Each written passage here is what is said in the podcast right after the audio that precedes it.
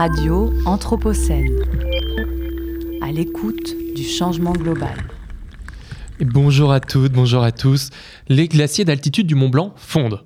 Pas étonnant, vous me direz, avec le réchauffement climatique, comment cela pourrait en être autrement.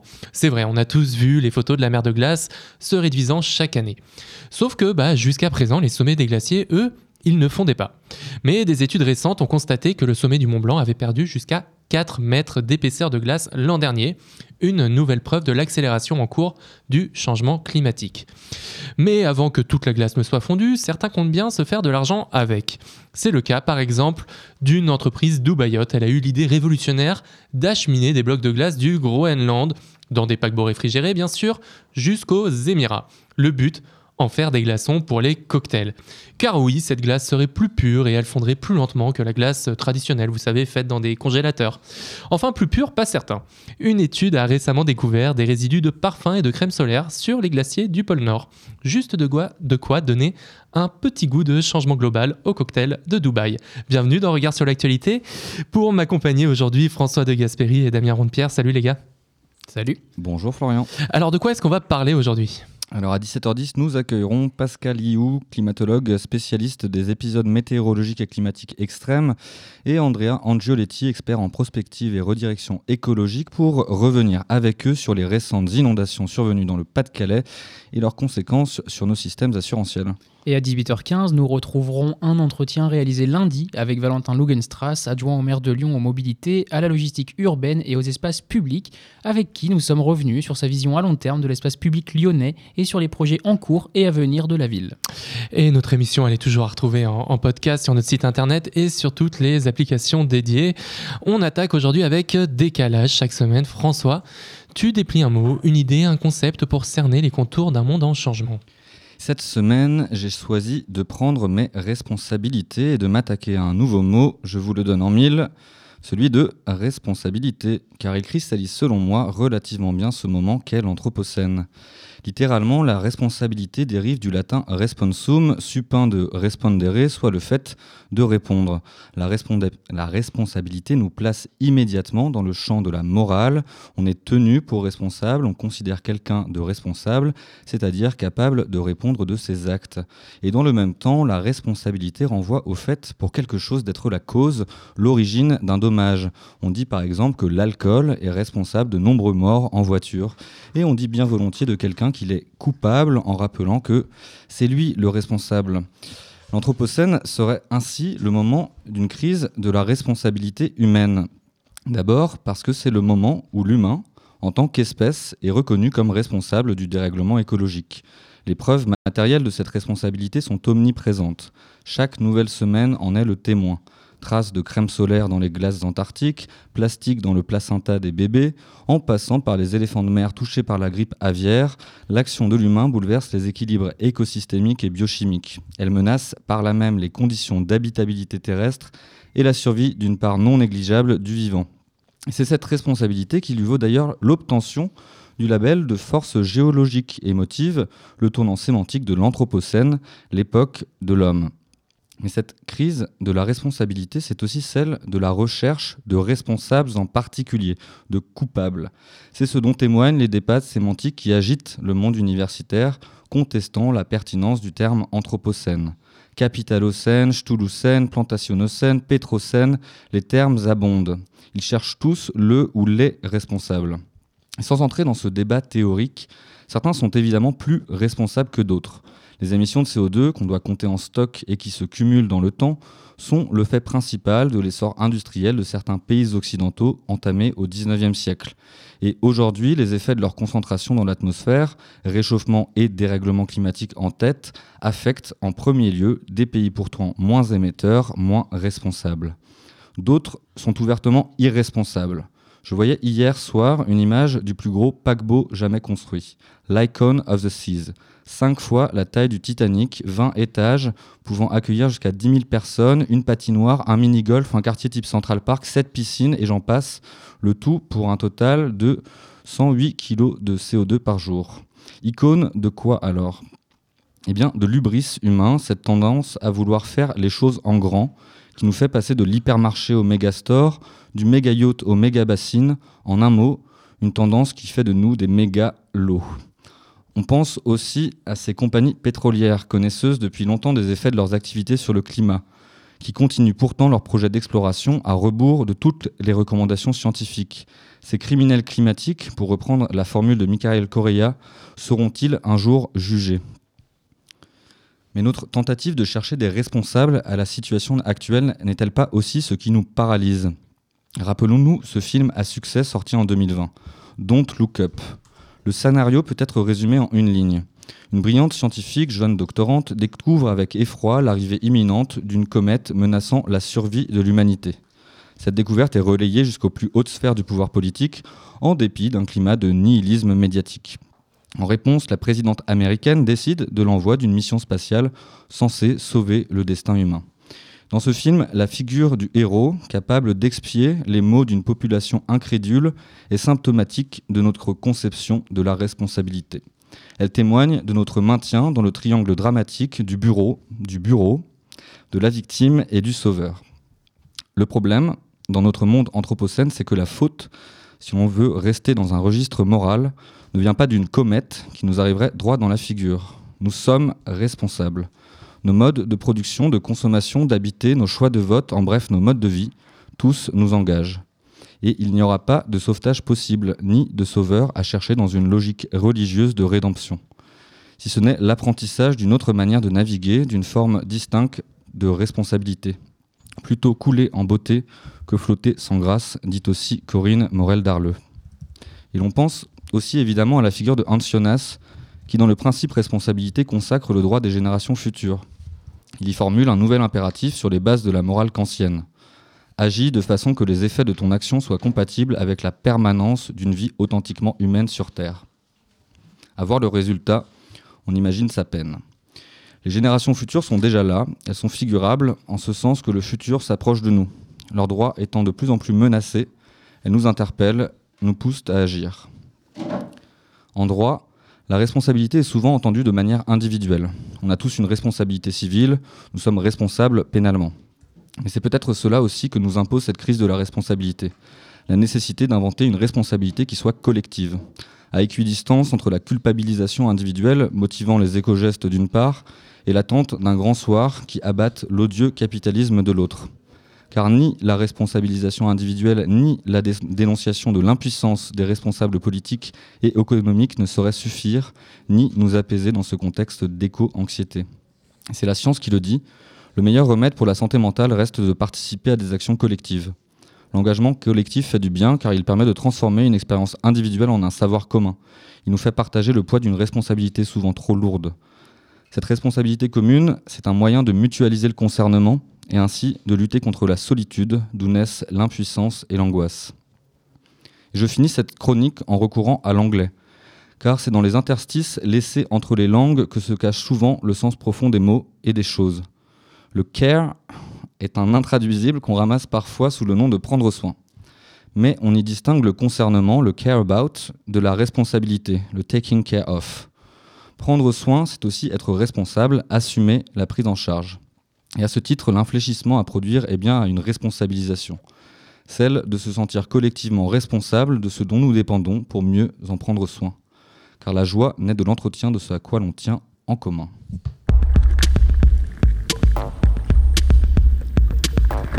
Regard sur l'actualité. Regard sur l'actualité. Au cœur du changement global. Et on est toujours en, direct sur Radio Anthropocène. Et nous sommes maintenant en, compagnie de, Pascal You et, d'Andrea Angioletti pour leur coup d'œil euh, sur l'actu. Et cette semaine, l'actu, ce sont les, récents épisodes climatiques extrêmes qu'a connu le, nord de la France. Bonjour Pascal You, bonjour Andrea Angioletti. Bonjour. Merci beaucoup d'être avec nous et, bienvenue euh, sur Radio Anthropocène. Alors, Pascal You, vous êtes euh, chercheur au laboratoire euh, des sciences du climat et de l'environnement. Vous travaillez notamment sur la variabilité climatique en Europe depuis le Moyen Âge et vous êtes spécialiste des phénomènes météorologiques extrêmes et de l'influence du changement climatique en cours sur ceux-ci. Andrea Angioletti, de votre côté, vous êtes consultant redirection écologique et stratégie d'entreprise. Vous accompagnez les, organisations à faire face aux mutations économiques, environnementales et sociales. Et vous avez réalisé une étude dans le cadre de votre mémoire sur le futur de l'assurance habitation comme centre des bouleversements de l'Anthropocène. Alors pour commencer euh, cet entretien, on aimerait bien revenir un petit peu avec vous sur euh, les récentes inondations qu'a connues le, le Pas-de-Calais et sur les causes de celles-ci. Euh, Peut-être Pascal You pour commencer. Oui, euh, est-ce que vous m'entendez bien? Oui, très bien. Euh, donc, les, il y a eu deux, plusieurs phases d'inondation dans le Nord-Pas-de-Calais. La, la première phase a eu lieu à l'automne dernier, à la suite de, de ces tempêtes. euh, Il y a eu Kiaran, Domingos et puis plusieurs dépressions euh, qui ont fait que pendant trois semaines, pratiquement consécutives, euh, il a plu. Euh, il a plu beaucoup, pas extraordinairement, pas extraordinairement chaque jour, mais le cumul lui-même de précipitations était extraordinaire pendant trois semaines. Et euh, le, Nord-Pas-de-Calais est normalement euh, euh, équipé de, euh, plusieurs euh, mécanismes d'évacuation des eaux, des, pat- des patrings, mais qui, n'ont pas été suffisantes pour évacuer toute l'eau. Ce qui fait que les sols étaient gorgés, saturés d'eau en permanence. Et euh, donc il y a eu euh, toutes ces, ca- ces catastrophes euh, à l'automne dernier, mais l'eau ne- n'est jamais partie. Euh, l'eau est restée là, les sols sont restés gorgés d'eau, ce qui fait que quand au début du mois de janvier euh, il a plu, euh, donc c'était pas des quantités d'eau euh, exceptionnelles non plus, eh bien l'eau ne s'est pas évacuée, donc euh, ça a créé tous ces débordements. Et euh, aujourd'hui il pleut aussi, et on est en alerte orange dans le nord de la France. Il y a fort à craindre que ce phénomène se reproduise et continue à se reproduire dès qu'il pleuvra encore euh, dans le nord de la France. Et on, le disait en, vous présentant, euh, Pascal You, vous êtes spécialiste des phénomènes euh, météorologiques extrêmes et vous travaillez également sur l'influence du changement climatique dans ces phénomènes. Est-ce que- est-ce qu'il y a un lien avec le changement climatique dans, les inondations massives qu'ont connues le Pas-de-Calais? Alors, quand on parle d'inondation, il y a, deux choses, deux choses très importantes. Euh, L'inondation, c'est le fait que les rivières débordent. Les rivières peuvent déborder relativement indépendamment, presque indépendamment du taux de précipitation. Donc, euh, euh, il se trouve qu'il a beaucoup plu et que les rivières ont débordé. Euh, il pourrait pleuvoir beaucoup sans que des rivières débordent. Ben, il a plu à peu près autant euh, en Normandie euh, ou, en Bretagne, mais on n'a pas constaté de, de débordement particulier. Donc le débordement est quand même lié aussi à l'état du sol. C'est-à-dire que dans le nord, le nord-Pas-de-Calais est, est assez plat, et donc il est très difficile d'évacuer rapidement de, l'eau qui tombe. Donc à la à précipitation égale, il pourrait ne, ne rien se passer euh, dans une région co- comme la Bretagne, tout simplement parce que c'est plus vallonné.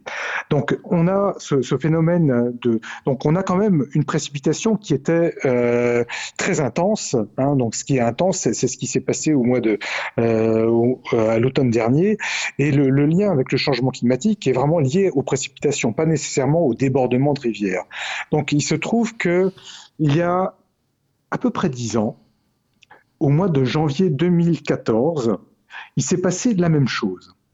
Euh, la même chose à une centaine de, enfin quelques centaines de kilomètres de différence, euh, qui, font que euh, les précipitations, plutôt que toucher le Nord-Pas-de-Calais, ont touché le, sud-ouest, le sud-est de l'Angleterre. Et il s'est passé la même chose.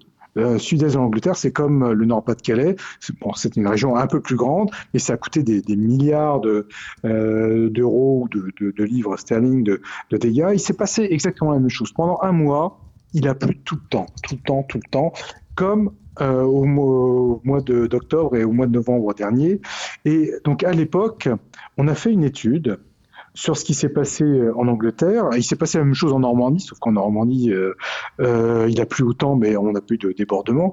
Euh, on a fait une étude et on a montré que le changement climatique, en fait, avait euh, intensifié, avait multiplié par euh, entre 10 et 100 la, la, les chances d'avoir ce genre de situation qui dure très longtemps. Et euh, donc on est passé de situations qui avaient une période de retour d'une centaine d'années, donc euh, au XXe siècle c'était le cas, euh, donc sans gaz à effet de serre. Euh, ce genre de phénomène a lieu euh, en moyenne une fois tous les 100 ans, donc en moyenne. sauf que maintenant, avec le changement climatique, on a multiplié par 10, voire un peu plus cette probabilité. Et donc on voit qu'un phénomène qui a eu lieu il y a 10 ans, euh, bah, est revenu cette année, euh, est revenu cette année euh, de manière complètement similaire. Alors c'est pas, ça veut pas dire que dans dix ans ça va recommencer. En fait, ça, peut recommencer l'année prochaine, mais ça vous donne un ordre d'idée du rôle du changement climatique qui va augmenter la fréquence la possibilité d'avoir ce genre de, phénomène qui dure très longtemps et qui, au long terme, donc le long terme, je veux dire pendant tout l'hiver, va fragiliser euh, tous les, débits des, fleuves et des rivières dans cette région. on comprend que, cette, question de la fréquence et de la probabilité que, l'événement euh, météorologique extrême euh, advienne euh, devient de plus en plus forte et répétée avec le changement global, le changement climatique. Est-ce que en, termes d'intensité de ces événements, on, assiste également à une, intensification de l'événement en tant que tel? Oui, alors il y, a, deux choses qu'on peut, peut mesurer. C'est par exemple le nombre de jours de pluie, donc le nombre de la, durée de l'événement elle-même. Bon, est quand même était exceptionnelle et euh, c'est cette durée qui, était un record en 2014 et qui est presque un record euh, l'année dernière. Euh, mais le, la, si on mesure l'intensité en termes de quantité d'eau qui est tombée, pour une période pendant un mois ou pendant trois semaines. Là aussi, on a une relation directe avec le réchauffement de la planète parce que une atmosphère plus chaude est capable de retenir plus d'eau. Donc par, par chaque degré de réchauffement, on retient à peu près 7% en plus d'eau dans l'atmosphère. Et c'est 7% en plus d'eau par degré qui sont susceptibles de tomber brutalement ou non pas brutalement, mais chaque jour. Et donc, euh, en, en 2014, c'est exactement ce qu'on a constaté. C'est une situation pareille, euh, similaire à celle de 2014 ou celle de euh, d'octobre novembre de 2023 si, si cette situation était arrivée au XXe siècle en fait il aurait plu moins à peu près enfin donc le, réchauffement climatique ne fait qu'accentuer la quantité d'eau qui est susceptible de tomber à chaque fois qu'il pleut longtemps. Et du coup, ce, contexte, ça, pose aussi la question de la préparation de, nos sociétés face à ces aléas climatiques de plus en plus fréquents et de savoir comment est-ce qu'on fait pour gérer ces risques, ces dangers et comment est-ce que la vulnérabilité de nos sociétés, de nos espaces de vie sont prises en compte. Euh, Andrea Angioletti, peut-être sur, sur cette question-là? euh, oui, euh, donc d'un point de vue de, de l'habitabilité de nos territoires, euh, moi, comme, comme vous l'avez dit, j'ai un, regard qui, euh, qui est un peu décalé parce que je parle du, du point de vue de, de l'assurance. Euh, donc la, la question de, de l'habitabilité des territoires est strictement liée pour moi à, à la question de l'assurabilité, dans le sens où on, a, on est dans une société qui s'est construite sur une maîtrise du risque, euh, donc un risque qui est, qui est assuré par, par des tiers, en forme de mutualisation euh, de ces risques, et qu'aujourd'hui n'est plus une société qui n'est plus en capacité d'anticiper et de, et de calculer ces risques. Et donc on se retrouve, comme, euh, comme le disait Pascal Liu il y a, il y a tout, tout, tout, à l'heure, avec euh, des situations qui étaient euh, calculées euh, sur des périodes de retour euh, plus ou moins longues euh, à des répétitions et avec un système qui, qui n'est plus capable d'anticiper et de maîtriser ces, d'un point de vue des coûts et des, des, des préventions ces, ces genres de situations. De votre côté, Pascal You, comment est-ce que vous lisez, vous, cette situation, d'un point de vue peut-être un peu plus technique, du fait que bah, ça pose des questions d'un point de vue euh, technique et d'assurabilité aussi de nos territoires qui ne sont plus capables de, gérer ce genre de, phénomène. Tout à fait, c'est une remarque essentielle parce que dans toutes les régulations, euh, que ce soit de l'assurance ou pour, d'autres choses, on se base sur des données du passé. Donc on, on, calcule des temps de retour ou des niveaux de retour euh, qui sont basés sur des observations passées.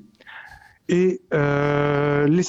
Mais on se rend compte maintenant que se baser sur le passé a, peu de sens parce que euh, on a beaucoup de phénomènes nouveaux qui apparaissent et les, temps de retour, les probabilités changent changent à cause du changement climatique. C'est-à-dire que des, il y a des choses qui deviennent plus fréquentes, euh, plus intenses, plus intenses que ce qu'on a déjà vu, qui, qui sont même plus intenses que les normes sur lesquelles on a construit nos infrastructures.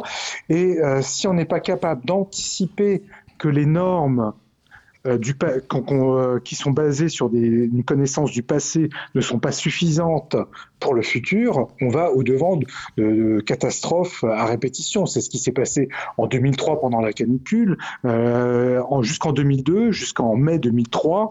euh, on n'imaginait pas que euh, ce qu'on verrait au mois d'août 2003 serait, était possible. Et donc, euh, ce manque d'anticipation eh bien, a provoqué la mort de 15 000 personnes en France.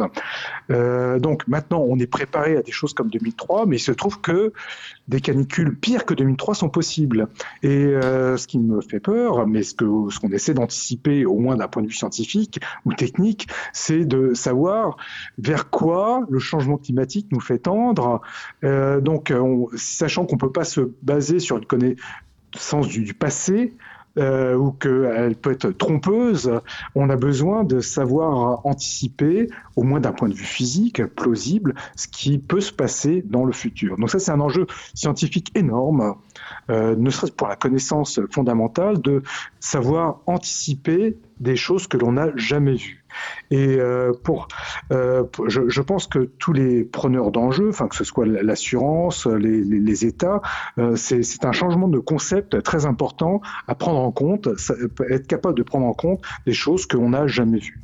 Et alors, André Angioletti, à, quoi ça ressemble finalement un monde post-assurantiel, un monde inassurable Il y, a de plus en plus de territoires qui sont concernés par le, des communes qui n'arrivent plus à trouver de police d'assurance. Euh, qu- Qu'est-ce qu'il y a après l'assurance? Alors, il y a en effet, il y a, une situation où on a ce qu'on peut appeler une stabilité qui est en train de se réduire. C'est d'un côté, on a cette euh, incertitude euh, de plus en plus forte, euh, ce que ce qui était à l'origine du système de l'assurance avec la mutualisation. On, en assurance, c'est simplement on met en commun euh, des ressources pour faire face à l'incertitude. Mais de l'autre côté, on a aussi l'augmentation de la certitude. Il y a des zones où on sait par les modèles, par les, projections, que les sinistres seront de plus en plus fréquents, euh, de plus en plus intenses. Et donc, euh, certitude d'un sinistre sort euh, cette zone de, de la possibilité d'être assuré. Euh, parce que ça à des niveaux de primes qui sont, euh, qui sont euh, intenables euh, pour, euh, pour les populations, pour les assurés et même pour les, systèmes euh, assurantiels dans son ensemble. Donc, il faut que tous les systèmes euh, se, questionnent euh, sur quelle nouvelle forme de mutualisation on peut, on peut imaginer. Euh, on a en France la, chance d'avoir un système qui est assez unique dans le monde, qui est les, les régimes CatNat, euh, qui est donc ce partenariat entre l'État et les assureurs, euh, qui permet d'avoir une gestion plus, euh, plus fluide, plus facile, de, avec un, État qui, euh, qui se porte réassureur derrière. Mais ces partenariats, il faut qu'ils qu'ils trouvent de nouvelles formes aussi pour pouvoir inclure les, les collectifs, les habitants aussi, imaginer comment les entreprises qui sont sur les territoires, qui sont aussi exposées aux, mêmes risques que les habitations, euh, peuvent participer. Et peut-être les assureurs peuvent réimaginer le rôle en prenant un rôle de euh, mobilisation de tous ces acteurs autour de, des enjeux de, prévention et d'adaptation euh, pour imaginer une, prévention qui ne soit plus faite contre les événements naturels, mais avec les territoires, avec les spécificités euh, géographiques, euh, naturelles et d'habitat qui, qui sont dans chaque territoire. Mais justement, Pascal You, quelle pourrait être la, responsabilité des, des, politiques en place et, et passées dans la difficulté aujourd'hui de ces territoires de s'assurer? Est-ce qu'il y a eu des failles ou des retards dans l'adaptation de ces territoires pour des phénomènes qui, en réalité, on était au courant déjà il y a un petit moment que ça allait finalement se passer comme ça? Oui, alors là, je ne suis pas forcément la meilleure personne pour en parler, mais j'ai en tête l'exemple de Xintia en 2010, euh, une, tempête qui a touché la Charente-Maritime, la Vendée. Euh, donc euh, c'est quelque chose qui n'est pas forcément exceptionnel, c'est juste que c'est tombé à, cet endroit et donc il y a eu, des morts, des, des destructions et il se trouve que quand on discute avec des, historiens, ce, genre de phénomène euh, est arrivé plusieurs fois dans le passé, avant même qu'on parle de changement climatique, euh, au XVIIe siècle, au XVIIIe siècle, et les gens sur place, les habitants, les agriculteurs en particulier, étaient habitués à ce genre de, phénomène. Donc, ils n'allaient pas habiter euh, près du littoral, près de, zones inondables. Les zones inondables étaient des endroits où on pouvait faire de l'agriculture, mais c'est pas là qu'on habitait. Et finalement, notre société a oublié euh, que des choses pouvaient très graves pouvaient se passer. Euh, il suffit de, en fait, en une décennie, on oublie très rapidement. Il se trouve qu'en une décennie, euh, on peut avoir oublié, euh, tout simplement parce que le calendrier électoral, c'est pas une, c'est juste quelques années. donc, on est susceptible d'oublier. Et le, les, les, bah, la démographie, l'économie fait que on finit par s'installer dans des endroits qui sont dangereux, qui sont objectivement dangereux mais euh, comme euh, on doit réévaluer les, choses, c'est-à-dire que l'aune à, partir de laquelle on construit les, régulations sur lesquelles les assureurs vont, euh, s'appuyer n'est pas forcément assez longue. Euh, donc on peut et donc on oublie que des choses très graves se sont produites. Et donc, il suffit d'avoir à attendre 20 ans. 20 ans, c'est rien. Mais 20 ans, c'est peut-être trop pour, pour certaines personnes. Et donc, si on oublie, en fait, on peut se mettre en danger.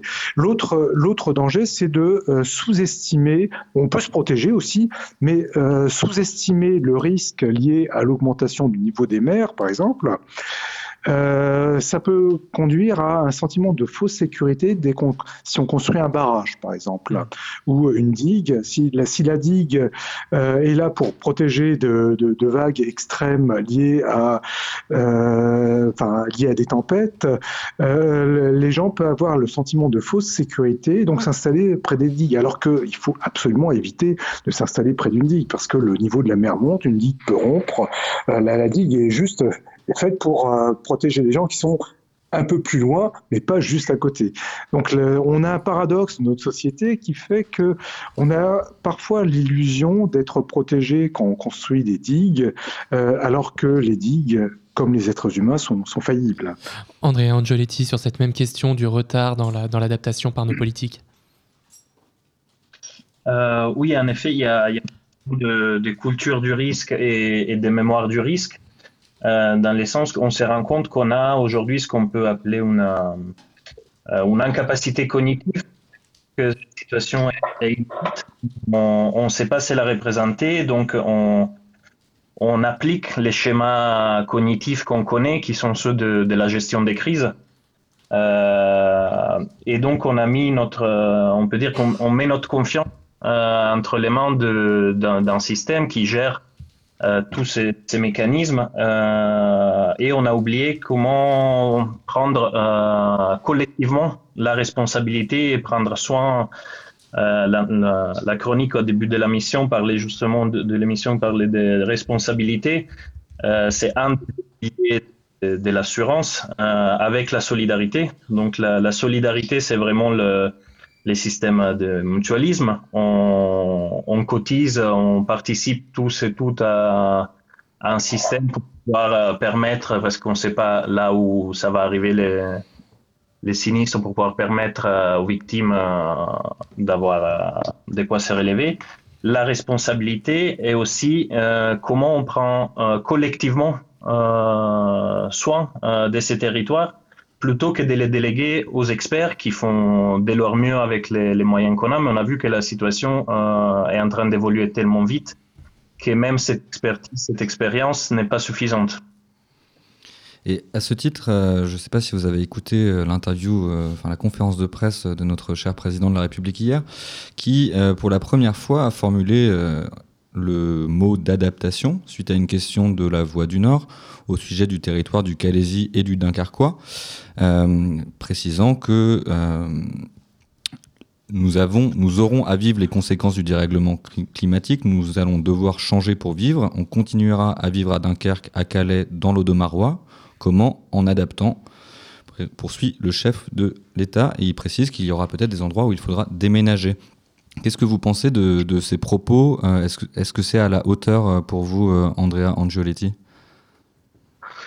Alors, je n'ai pas malheureusement écouté l'intervention du, du président hier soir, mais de, de la, la citation que vous avez faite, effectivement, il y a la question de est-ce qu'on on va devoir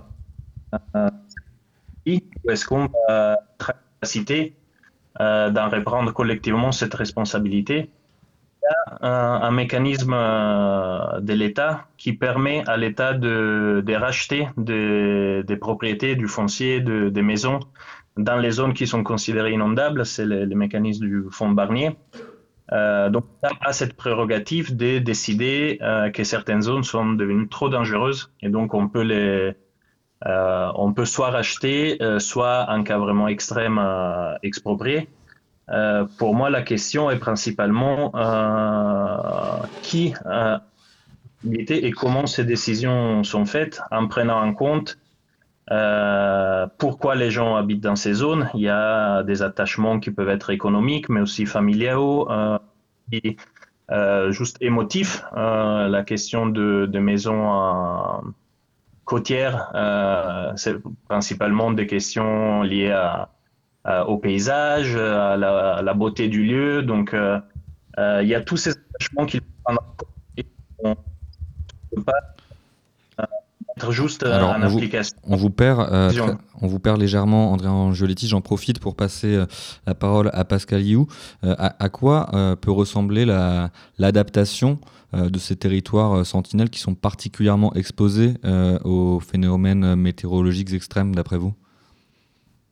Alors, j'avoue, je ne suis pas la, meilleure personne pour en parler, euh, euh, mais ce qui me fait peur, c'est que euh, on parle de, des, de réfugiés climatiques français. Donc, il s'agit de, vraiment de considérer les gens qui, ont, qui sont touchés et qui devront peut-être partir, parce qu'on parle de, de les de mettre, de réinstaller les gens qui habitent dans ces régions, dans d'autres régions. Donc, il s'agit vraiment de réfugiés climatiques. Alors, il s'agit peut-être pas d'une très grande partie de la, la population, mais euh, une bonne partie du monde, donc voyons au-delà de nos frontières, euh, est susceptible de devenir un réfugié climatique de la, au même titre que euh, ce qui s'est passé, ce qui touche les, habitants du, du Nord-Pas-de-Calais.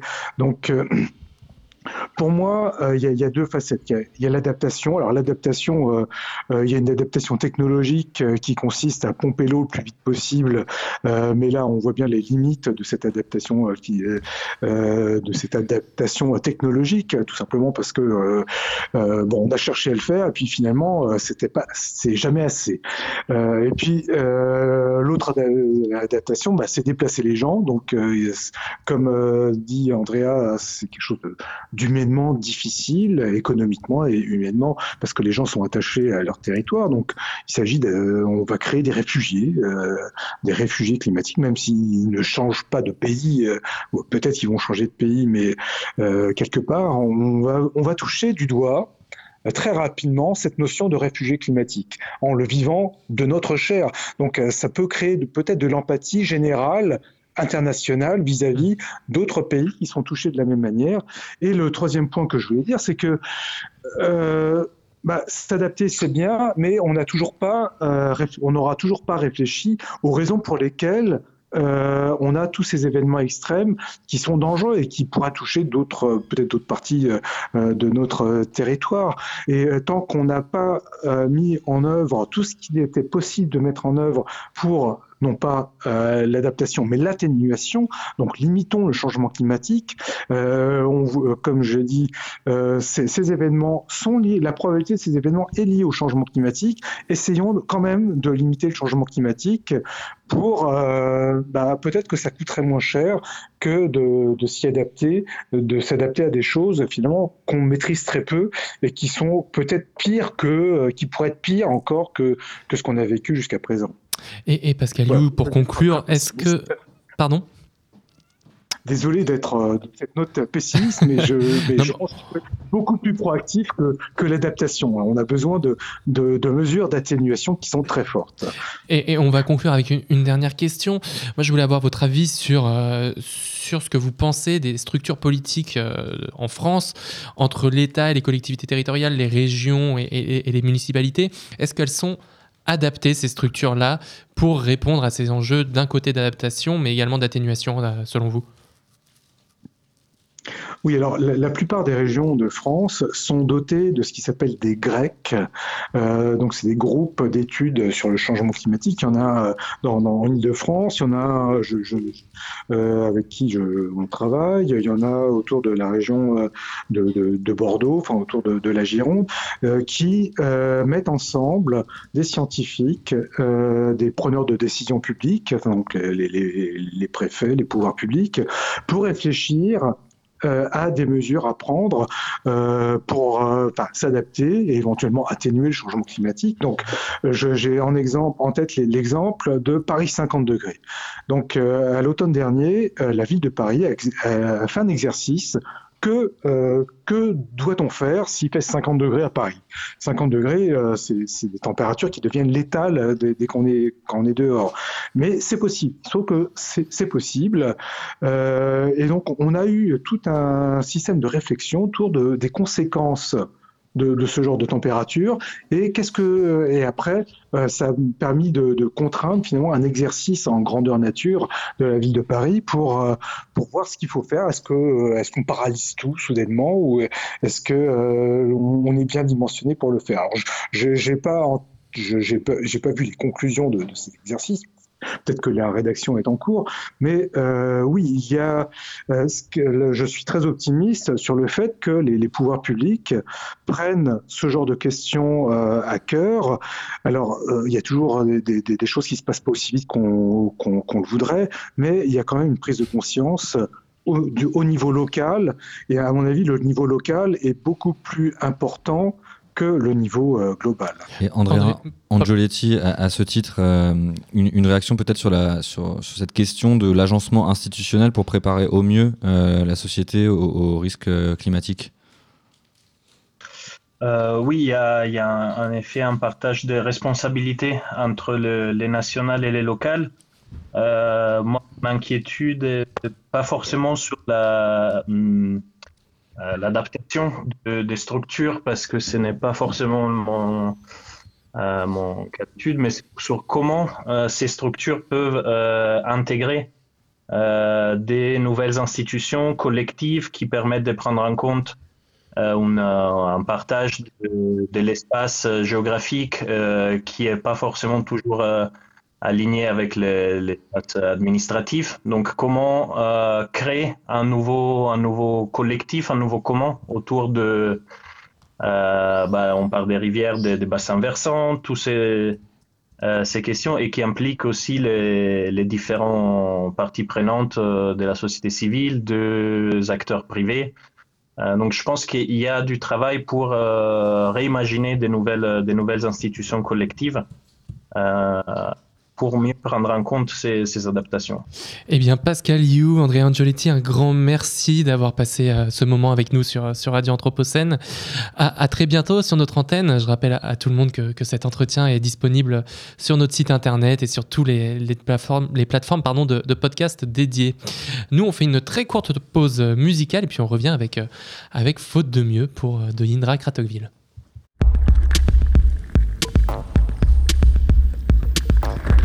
Regard sur l'actualité. Regard sur l'actualité. Au cœur du changement global. Et on retrouve Indra Kratokville pour Faute de mieux en direct dans Regard sur l'actualité. Bonjour Indra. Bonjour, Du coup, tu nous parles de quoi aujourd'hui Indra? Je vais vous parler de, de l'exploration spatiale. Eh bien, c'est Voilà. à toi, on t'écoute. Il est possible de commencer une nouvelle année de manière plus ou moins spectaculaire. Alors, il y en a qui se lancent dans les crêpes, ce qui est déjà tout à fait honorable. Il y en a qui se lancent dans des prévisions de ce qui nous attend avant la fin de l'année, ce qui est bien plus hasardeux. Mais il y a aussi celles et ceux qui fabriquent des engins et qui les lance dans l'espace afin qu'ils rejoignent la Lune, par exemple, et atterrissent dessus. Et ça, c'est une ambition qui force le respect et qui attire l'attention des spectateurs du monde entier. Ainsi donc, en qualité de spectateur des choses spectaculaires de ce monde, j'ai pu moi aussi apprendre qu'un tel engin avait été conçu et lancé récemment, pas plus tard que la semaine dernière.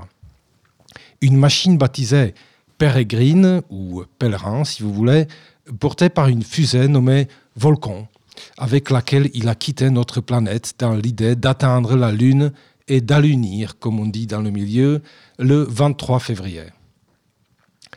Naturellement, comme on pouvait s'y attendre, il n'est pas parti les mains vides. Les livraisons à destination de la Lune étant particulièrement rares, puisque la dernière fois du côté des Américains, c'était il y a plus de 50 ans avec Apollo 17, il fallait profiter de l'occasion. Alors, regardons un peu dans la valise qui pèse une centaine de kilos. On y trouve un certain nombre d'appareils scientifiques pour explorer la surface lunaire, d'accord, mais aussi des choses plus étonnantes, comme par exemple un morceau de Mont Everest, euh, une canette de boisson énergisante, un bitcoin physique, des voitures mexicaines miniatures, ainsi que plusieurs dizaines de capsules contenant des cendres et des échantillons ADN de personnes décédées ou vivantes, plus ou moins célèbres comme par exemple Gene Roddenberry, le créateur de Star Trek. Sans oublier la capsule contenant les cendres d'un chien qui s'appelait, attention, cela ne s'invente pas, Indica Noodle Fabiano. Vous vous en doutez, bien sûr, c'est du business. Euh, ça s'appelle un vol spatial commémoratif et il faut compter environ 10 000 dollars la capsule soit déposé sur la surface lunaire, soit relâché librement dans l'espace pour y flotter jusqu'au prochain Big Bang. C'est comme vous préférez. Les prestations et les tarifs astronomiques en vigueur sont consultables en ligne. Voici donc la technique la plus pointue au service du symbolique, et même, disons, au service du religieux. Se sentir enfin connecté à l'infini, euh, parcourir quelques 390 000 km aux côtés d'une canette de soda énergisant, imaginer des traces de soi-même fouler la surface lunaire aux côtés d'une pièce de Bitcoin. C'est tout un rêve. Et c'est un rêve d'une beauté qui ne se discute pas. Quoique, justement, en l'occurrence, ça se discute.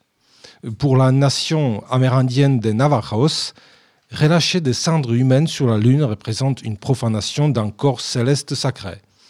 Une protestation qui n'a pas vraiment abouti, à ce qu'il semble, puisqu'elle est arrivée un peu trop tard sur le bureau de la direction.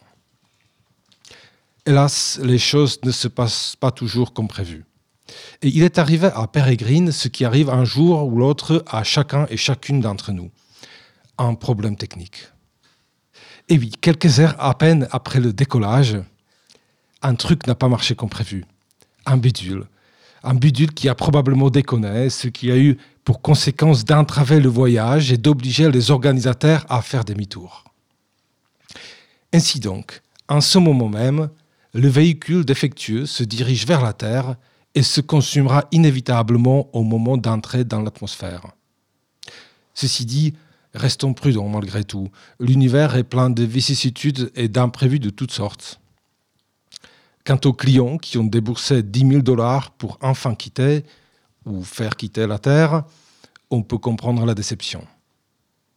D'un autre point de vue, ils pourraient également se considérer comme chanceux puisque, en payant un aller simple, ils ont bénéficié pour une fois et, faute de mieux, d'un billet retour offert.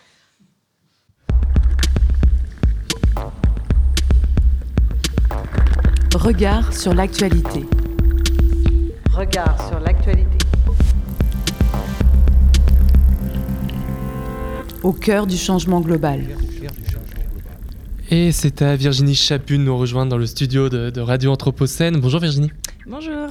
Et c'est à toi pour ta chronique des énergies. Alors aujourd'hui, dans la chronique des énergies, je vous propose d'explorer et d'interroger les liens entre environnement numérique et transition énergétique. L'analyse de ce couple étonnant au premier abord apparaît pertinente au regard du nombre de projets présentant l'innovation technologique comme jalon essentiel de la transition. Donc on retrouve par exemple cette vision dans le discours faisant la promotion de la transformation du quartier de la Confluence en écoquartier, donc pour euh, le cadre de Lyon. Et il est précisé notamment sur le site du projet, depuis le lancement du projet en 2003, l'innovation a toujours nourri Lyon Confluence. Mise au service du développement durable, elle accompagne le développement d'une ville agréable à vivre qui prend soin de ses usagers. Là, je cite euh, le site de Lyon Confluence. La transition énergétique, elle serait donc une affaire d'ingénierie. On serait à une innovation près de la sobriété. En parallèle des innovations techniques permises notamment par les technologies numériques, on note un enjeu informationnel fort. Comparateurs, sites informationnels et autres cadastres solaires pullulent sur le web, permettant à chacun de s'approprier la connaissance énergétique. Pour l'heure, je vous propose d'analyser les imaginaires convoqués par le recours aux outils numériques pour permettre la transition. Est-ce qu'on peut penser le numérique comme un outil pour, euh, pour rendre la transition désirable? Il y a une partie des discours sur le numérique qui le présentent comme un ensemble d'outils à mettre au service d'enjeux supérieurs, par exemple environnementaux.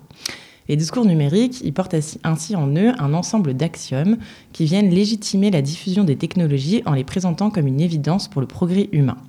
Certains parlent même d'une révolution qui permettrait de faciliter et d'optimiser l'organisation sociale jusqu'à produire une forme d'accélération de nos modes de vie. On peut donc proposer ici que l'imaginaire numérique mis au service de la transition énergétique, il est mobilisé afin de la rendre désirable. Modifier ces pratiques ne relève plus d'un effort sur son confort de vie, mais grâce aux dispositifs numériques, permet une optimisation de son quotidien. Ces discours y relèvent en partie de l'idéologie. On peut notamment souligner le mythe fondé autour de la Silicon Valley, territoire bien heureux où convergent grand nombre d'auto-entrepreneurs développant à la seule force de l'individu des services informatiques marqués du sceau du progrès. Embarqué dans ce mythe de la Silicon Valley, tout un tas de figures de proue et d'ambassadeurs de ce que la notion de réussite signifie au XXIe siècle. C'est donc ici une question de désirabilité qui se joue. Liée en discours innovation technologique, numérique et transition énergétique, c'est faire la promesse d'un avenir moderne et souhaitable. Autrement dit, la transition par la technologie est le seul progrès qui vaille. Circuler, il n'y a rien à questionner. Et dans quelle mesure le numérique permettrait d'impliquer les citoyens dans la transition? Eh bien, le deuxième champ d'application du numérique au service de la transition énergétique concernerait l'accompagnement des individus dans le changement de leurs pratiques. Par exemple, l'imbrication entre technologie et sobriété est fortement marquée dans les discours accompagnant la diffusion des compteurs communicants Linky. Par l'usage de ces dispositifs, sont ici promises des économies d'énergie grâce au suivi des consommations par des usagers glissant vers le rôle de consommateurs et une participation prescriptive à la transition énergétique. Ces discours immobilisent le numérique dans le cadre de la transition énergétique en partie pour convoquer l'imaginaire du web collaboratif, soit d'un environnement permettant une mise en relation pour relever les défis les plus ambitieux. Il s'agit ici de jouer sur deux axes. D'abord permettre une conscientisation de la consommation par les dispositifs technologiques mis à disposition comme les tablettes de monitoring dans les immeubles éco-construits de la Confluence, on y revient, ou ensuite euh, pour améliorer la performance des solutions portées collectivement en collectant des données de consommation, permettant ainsi l'amélioration des réseaux et de la distribution énergétique. C'est donc ici une seconde croyance liée au numérique qui est renforcée, ces outils permettraient l'autonomie des citoyens dans la prise en charge de diverses problématiques dans leur quotidien. En effet, grâce aux outils numériques, une partie des actions émanant pourtant de logiques collectives peuvent être accomplies individuellement. Une implication concrète de chacun dans la maîtrise de l'énergie, donc. On souligne ici un risque potentiel lié à cette injonction à l'autonomisation des usagers dans la maîtrise énergétique. Elle peut être envisagée comme transfert de responsabilité de l'institution vers le citoyen. Quels sont les, les enjeux induits par l'exploitation des données énergétiques? Et ben, comme je l'ai dit plus tôt, le numérique au service de la transition énergétique révèle la tension qui se joue autour de l'information, envisagée comme vecteur accélérateur de performance. La donnée énergétique collectée numériquement, elle est ici envisagée comme outil d'aide à la décision. L'ancrage de la transition adossé à une vision solutionniste de la technologie est ainsi renforcé. Bienvenue en techno-utopie. La donnée énergétique, bien qu'outil pertinent pour une meilleure gestion des réseaux, embarque un certain nombre de questions démocratiques, notamment en termes de protection des données et de dérives potentielles telles que la surveillance des usagers. Enfin, faire de la donnée énergétique la pierre angulaire de la transition énergétique, c'est recentrer l'action sur les seules consommations sans prendre en compte le contexte d'usage, laissant dans l'angle mort la question de la rénovation du bâti, par exemple. Décidément, je vous raconte toujours la même chose, ce qui importe, c'est de penser les solutions en système.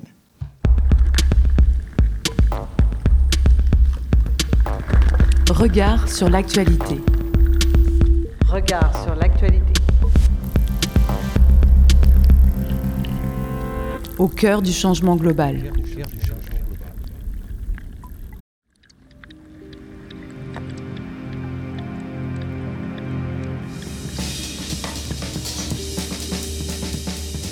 Le journal. L'actualité des mondes urbains anthropocènes. Et on se retrouve en direct pour, le journal des mondes urbains anthropocènes de la semaine. Et au programme aujourd'hui, les emballages alimentaires dans le viseur de la justice et des études scientifiques, les eaux océaniques toujours plus en proie à l'extractivisme humain. Et pour finir, nous reviendrons sur l'ensemble des réglementations environnementales qui entrent en vigueur en ce début d'année. Mais on commence ce journal avec un point sur les conséquences pour le climat de ce nouveau chapitre de l'ère Macron, après l'annonce d'un remaniement la semaine passée. Si l'heure est au réarmement et à la gé- régénération, à en croire les déclarations présidentielles, la bataille écologique, si tant est qu'il faille se battre, ne semble pas à l'ordre du jour. Les premiers signaux envoyés sont en effet peu reluisants. Dans son discours de passation de pouvoir avec Elisabeth Borne, le récent Premier ministre n'a pas fait mention de l'écologie. Il a seulement évoqué l'avenir de la planète en sixième position dans ses priorités. Car les trois axes majeurs sur lesquels il a insisté sont le travail, la libération de notre économie avec la simplification drastique de la vie de nos entreprises et la jeunesse. En termes de priorité, rappelons aussi à son bilan une déclaration tenue en juin 2023 alors qu'il était encore ministre délégué au compte public. S'endetter pour investir notamment dans la transition écologique, eh bien, on ne peut pas se le permettre. Réagissant alors au rapport Pisani-Mafouz qui arguait de la nécessité d'un endettement à hauteur de 300 milliards d'euros, il avait de son côté justifié la nécessité d'un désendettement. Quels sont les résultats concrets qu'on peut attendre? À l'heure actuelle, en ce 17 janvier, la France ne compte toujours aucun ministre chargé des transports ni des sujets liés à la ville et au logement. Deux sujets pourtant essentiels pour le quotidien des Français et tout aussi urgents pour la planification écologique de la nation. Et en dépit de l'urgence, le ministère de l'écologie reste, lui, au dixième rang du gouvernement en termes protocolaires. Fait symbolique, le portefeuille de l'énergie a été transféré du ministère de l'écologie vers celui de l'économie. Et c'est une première depuis 2007 et ce fameux Grenelle de l'environnement qui avait réuni les deux administrations de l'écologie et de l'énergie au sein d'un même super ministère. L'idée était simple, ne plus penser en silo et ne plus inféoder le premier sujet au deuxième. L'ambition de l'époque visait aussi à ne pas réduire l'énergie à sa seule dimension industrielle et de s'assurer que sa production et sa consommation contribuent à la protection de l'environnement. Le virage actuel apparaît donc comme particulièrement préoccupant. D'autant plus quand on connaît l'importance de ce dossier en vue de la décarbonation de notre société. Pourtant, les experts le confessent, c'était un résultat attendu à en croire le projet de loi de souveraineté énergétique. Arnaud Gossman, qu'on recevait sur nos ondes en fin décembre, y voit un cadeau fait à la filière du nucléaire. Le résultat est simple, comme il l'indique à nos confrères de Novetic, Le ministère de la transition écologique redevient une sorte de ministère de la nature, marginalisé. et de conclure Il n'y a de toute façon pas de grands projets écologiques pour l'instant. Un constat partagé au-delà des militants et professionnels du secteur. Peut relater l'information nous vient de Ouest France qui rappelle que pour Bruxelles, la France est en retard dans sa transition écologique. Un mix énergétique en manque d'ENR, la France n'atteint pas les 23% imposés par la Commission à l'horizon 2020 et refuse de payer les 500 millions d'euros d'amende depuis. Trop de gaz à effet de serre, pas assez de puits de carbone. Au total, la Commission européenne estime que le plan énergie-climat de la France est insuffisant. En bref, cette semaine.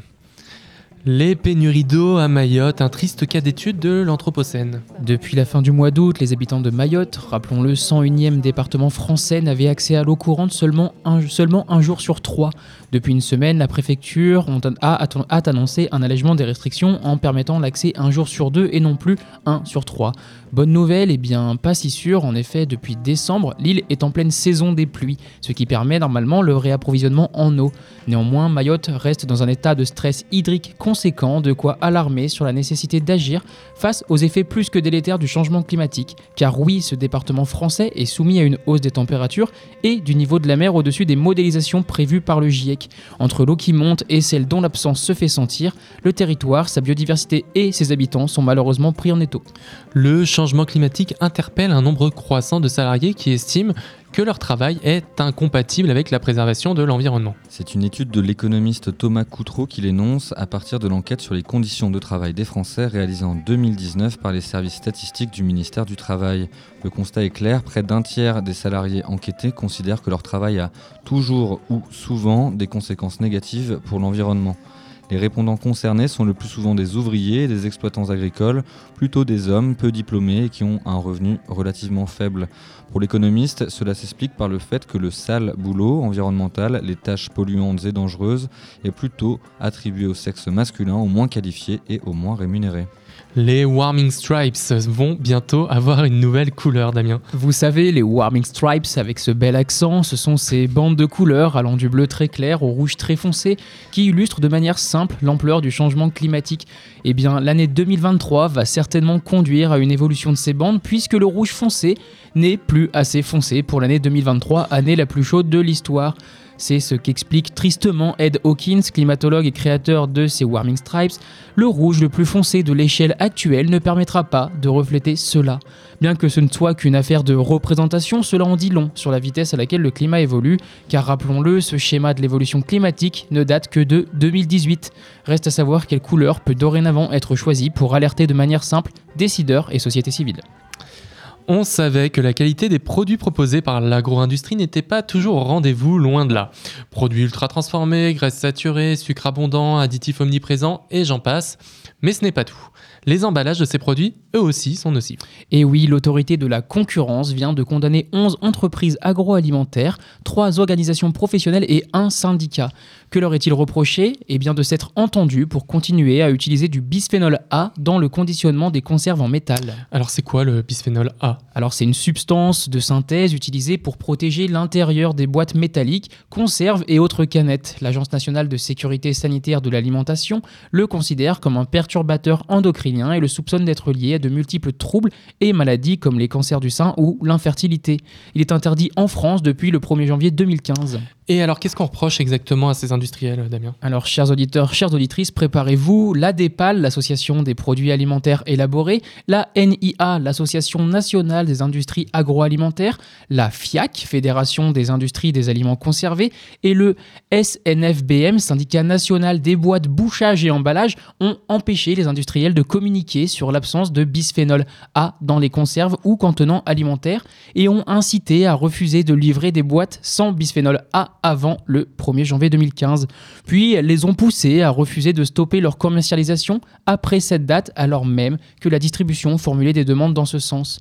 Une amende de 20 millions d'euros leur a été adressée, que ces associations partageront avec quelques entreprises coupables d'avoir accédé à ces demandes, comme par exemple Monduel, Andros, Unilever ou encore Dossi. Et la semaine dernière, c'est un autre type d'emballage qui était pointé du doigt dans une étude, les bouteilles en plastique. Une étude publiée dans la revue PNAS montre que l'eau des bouteilles en plastique contient 100 fois plus de micro et nanoplastiques que ce que l'on pensait jusque-là. Pour ça, ils ont testé différentes marques et différentes bouteilles et les taux trouvés étaient systématiquement très élevés. Ces microplastiques sont issus de bouteilles elles-mêmes mais également des filtres utilisés pour purifier l'eau. Les microplastiques, marqueurs de l'Anthropocène. Et oui, vous le savez, de la fosse des Mariannes au sommet de l'Himalaya, les micro et nanoplastiques sont présents partout sur Terre et ils sont si petits qu'ils peuvent pénétrer notre système sanguin et se nicher dans nos organes, comme le cerveau et le cœur. Les recherches sur, leur sur leurs conséquences et sur les leurs recherches sur les conséquences sur les écosystèmes et la santé humaine sont encore limitées, mais certaines ont déjà mis en évidence des effets néfastes, par exemple sur le système reproductif, relate France Info.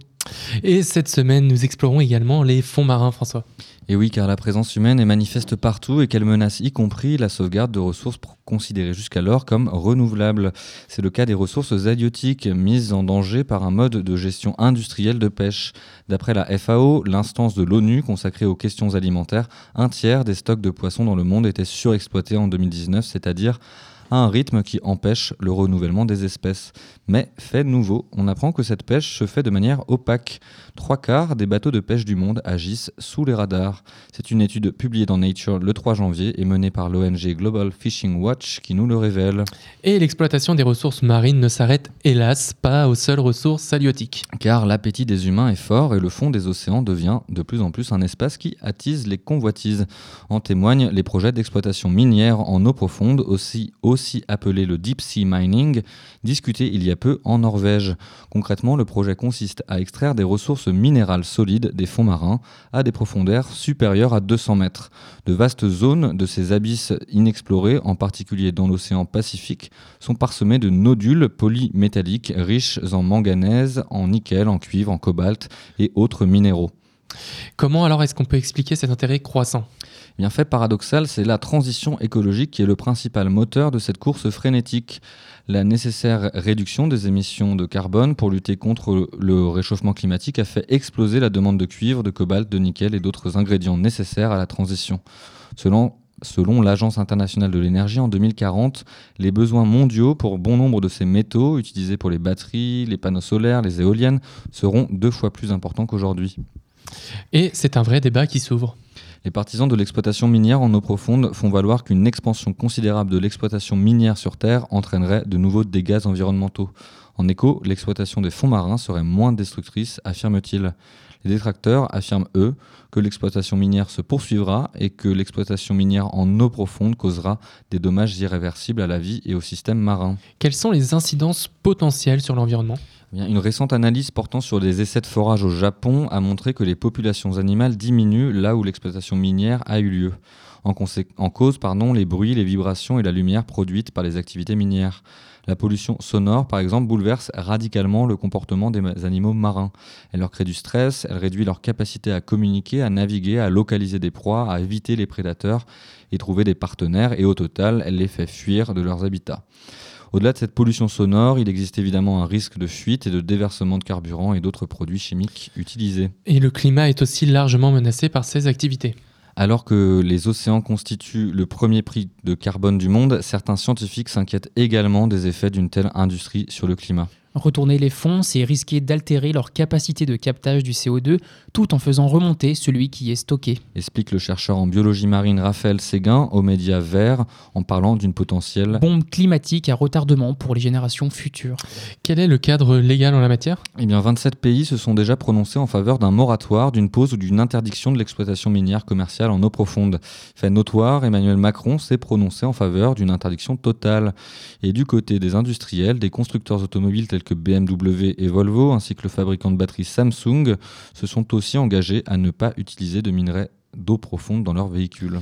Et c'est dans ce contexte que le 9 janvier dernier, les parlementaires norvégiens se sont prononcés concernant ce sujet explosif. Le succès des militants écologistes est relatif. Le 9 janvier dernier, la Norvège s'est déclarée favorable à la prospection minière dans ses eaux territoriales.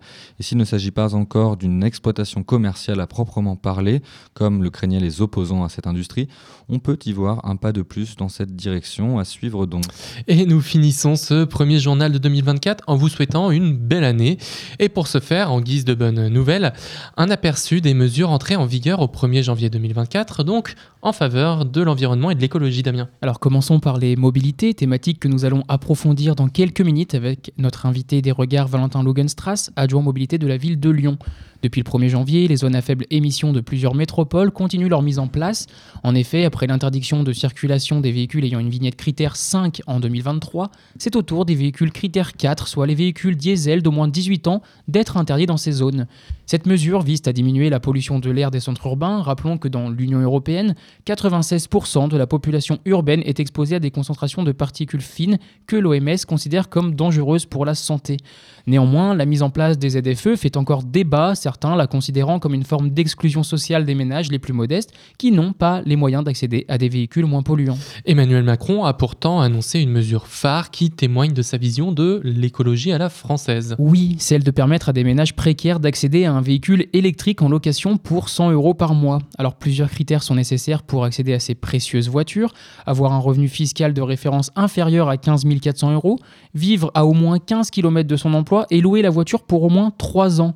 Et bien que l'objectif soit d'accélérer la transition écologique des véhicules, selon le gouvernement, cette mesure témoigne d'une stratégie centrée sur l'automobile où passer d'une thermique à une électrique suffirait à régler les problèmes des mobilités.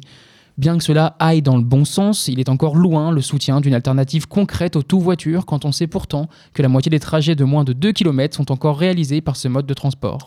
Autre secteur très polluant qui bénéficie d'une mesure phare, celui du logement. Le gouvernement le rappelle, le logement en France représente 16% des émissions de gaz à effet de serre en 2019 et 45% de la consommation énergétique du pays.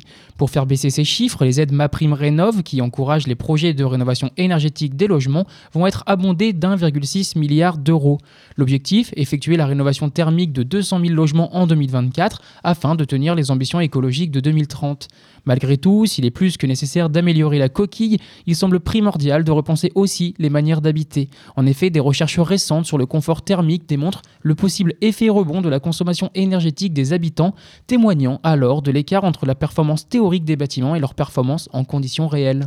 Et pour terminer ce tour d'horizon des mesures de l'année 2024, Damien, tu nous parles de réparation. Et oui, depuis la nouvelle année, le bonus réparation voit ses contours s'agrandir. Alors ce bonus, c'est une aide financière de l'État afin d'encourager les particuliers à réparer les appareils électriques et électroniques plutôt que de les remplacer. Le montant du bonus ont doublé pour des appareils du quotidien comme le lave-linge, sèche-linge, lave-vaisselle, aspirateur, télévision et ont augmenté de 5 euros pour plusieurs autres produits.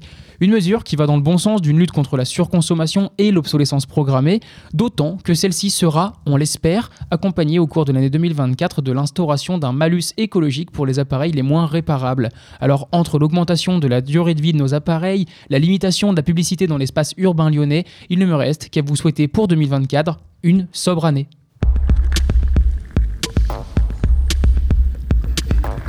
Regard sur l'actualité. Regard sur l'actualité. Au cœur du changement global. Et on retrouve Elian Delacote pour l'enquête de rue 89. Bonjour Elian. Et euh, avant d'écouter l'entretien que nous avons réalisé euh, lundi dernier avec Valentin Lugenstrass, tu vas nous parler euh, des enquêtes que vous avez réalisées avec, avec Rue 89, donc sur la question des politiques de mobilité de la métropole de Lyon, qui est un sujet qui est particulièrement sensible. Oui, depuis l'arrivée des écologistes au pouvoir en 2020, c'est le gros point de clivage entre l'exécutif et de nombreux maires et élus de droite. Euh, plus encore que la sécurité ou les finances, les questions liées à la mobilité sont électriques. On reproche à Bruno Bernard, le président de la métropole, et Grégory Doucet, le maire de Lyon, et leurs équipes de vouloir éradiquer la voiture de la métropole. Alors, l'accusation est certainement un peu forte, mais les écologistes ne s'en cachent pas. Leur objectif est clairement de réduire drastiquement la place de la voiture dans l'espace public, particulièrement euh, en centre-ville. Et l'actualité récente va plutôt dans ce sens. Oui, vous l'avez dit, depuis le 1er janvier 2024, la nouvelle phase de la zone à faible émission, la ZFE, est entrée en vigueur. Les véhicules critères 4 fabriqués entre 2001 et 2005 n'auront plus le droit de circuler dans un périmètre englobant Lyon, Caluire et des parties de Bron et Villeurbanne comprises à l'intérieur du périphérique. Cette mesure n'est pas une surprise, c'était une mesure nationale et la métropole a d'ores et déjà annoncé qu'une période de tolérance s'étalerait jusqu'au mois de mars. En revanche, l'aglo veut aller beaucoup plus loin. Euh, les écologistes veulent interdire les véhicules classés critères 2 ou moins à l'intérieur du périph dès 2028. Pour vous donner un ordre d'idée, en 2021, ça représentait tout de même 67% du parc automobile. Alors, pour aider les ménages les plus modestes qui ne peuvent pas s'acheter de nouveaux véhicules, il existe des dérogations. Par exemple, si le véhicule sert une association d'intérêt général, si l'automobiliste a besoin d'un délai pour acheter un nouveau véhicule suivant ses revenus, ou s'il s'agit d'un petit rouleur qui ne vient dans l'agglomération que 50 jours par an. Et ce calendrier de la ZFE, il ne plaît pas à tout le monde, c'est le moins qu'on puisse dire. Non, et en premier lieu, il ne plaît pas à Christophe Béchu, le ministre de la Transition écologique. Ce dernier s'est dit dubitatif sur ce timing, euh, serré lors de son passage à Lyon fin décembre dernier. Et entre le ministre et le président de la métropole de Lyon, Bruno Bernard, euh, l'attention est palpable. L'écologiste demande à l'État d'accélérer l'homologation oui, c'est ça, l'homologation euh, d'un radar ZFE dont la mise en place ne cesse d'être repoussée par le gouvernement et qui ne se fera pas au minimum avant 2025. En attendant, la ville de Lyon compte sur le travail de la police municipale pour verbaliser les véhicules en fonction de leur vignette. Les critiques sur le calendrier de la ZFE ne viennent pas que de l'État. Non, à l'échelle locale, elles se font bien sûr entendre dans l'opposition euh, métropolitaine, mais même au sein de la majorité.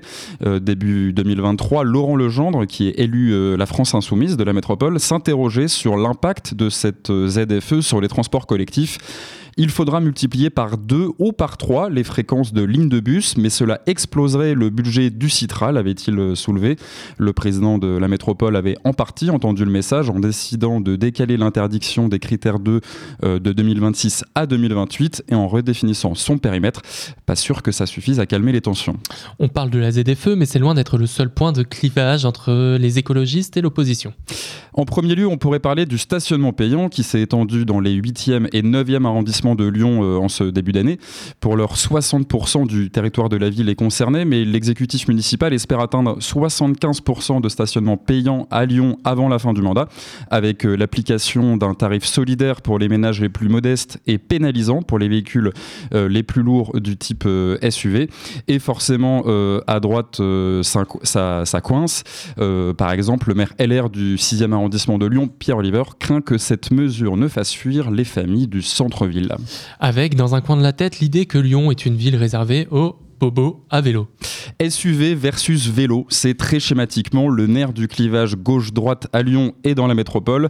Élargissement des trottoirs, création de sites propres pour les voies cyclables. L'aglo se veut être plus inclusif pour les alternatives à la voiture. Et le grand projet des écolos, ce sont les voies lyonnaises. 200 km d'autoroute pour vélo qui doivent sillonner la métropole d'ici 2026 et ça coince à beaucoup d'endroits, notamment sur la question des tracés un peu partout dans l'agglomération. Des maires de la droite et du centre dénoncent le manque de concertation avec la métropole à ce sujet. Euh, à Oulin ou Bron, des maires ont même lancé des pétitions contre euh, ce projet de, de voie lyonnaise en s'appuyant sur le soutien populaire. Ils craignent un congestionnement de leurs communes car nécessairement plus les communes sont éloignées de Lyon, plus elles sont concernées par les migrations pendulaires, en d'autres termes les trajets domicile-travail. Et de son côté, Bruno Bernard, le président de la métropole de Lyon, dénonçait euh, dans ses critiques des oppositions purement politiciennes. Pour l'heure, un peu plus de 10 km de ces voies lyonnaises ont été euh, achevées, mais la majorité espère arriver à 90 km avant la fin de l'année. Mais y a-t-il vraiment plus de bouchons à Lyon depuis l'arrivée des écologistes au pouvoir à Lyon Lyon reste la troisième ville la plus embouteillée de France. Alors vous me direz, c'est normal, Lyon est la troisième ville la plus peuplée de France. Euh, selon le, dernier panorama de Coralie, qui supervise le trafic routier dans l'agglomération, on constate une hausse de 3,6% du trafic euh, routier entre 2021 et 2022, ainsi qu'une hausse de 6,8% des bouchons. Mais pour euh, Coralie, cette hausse illustre un retour de la tendance d'avant-crise sanitaire liée au Covid-19. le trafic dans la métropole reste 1% inférieur à son niveau de 2019, donc avant l'arrivée des Verts au, pouvoir. Et ça illustre une autre tendance euh, globale euh, constatée dans la métropole. L'usage de la voiture a tendance à baisser dans Lyon, notamment pour les trajets domicile-travail. En 2022, rue 89 Lyon avait réalisé une enquête data assez parlante euh, à ce sujet. Et on a constaté qu'entre 2008 et 2018, l'usage de la voiture avait baissé partout dans Lyon, mais augmenté dans l'ouest lyonnais, le Val-de-Saône et le sud de l'aglo, illustrant parfaitement la problématique euh, des migrations pendulaires. Et ça pose une question, comment mieux desservir les communes périphériques? Une question d'autant plus problématique que la métropole a annoncé qu'aucun parking relais à proximité de l'entrée de Lyon ne serait réalisé sous sa mandature. Un problème quand on sait que ceux qui sont existants sont largement euh, congestionnés. Euh, celui d'Oulin, à côté de la gare d'Oulin, a même récemment fermé. Une nouvelle preuve que les écologistes cherchent à imposer leur marque sur les questions de mobilité. En gros, le message c'est ne ramenez plus vos voitures à l'entrée de Lyon. Le but étant que les habitants prennent les transports en commun de plus loin et donc fassent moins de trajets en voiture en attendant mieux ou plus, les élus de l'aglo attendent toujours le plan de la région Auvergne-Rhône-Alpes euh, en charge des trains express régionaux. Sur le sujet du nouveau RER e métropolitain. La métropole euh, se dit prête, s'est dite prête à mettre des centaines de millions d'euros dans ce projet, mais depuis le temps que ça traîne, honnêtement, on attend de voir, surtout contre la majorité écolo et Laurent Wauquiez, le président de la région, les relations sont quasi inexistante.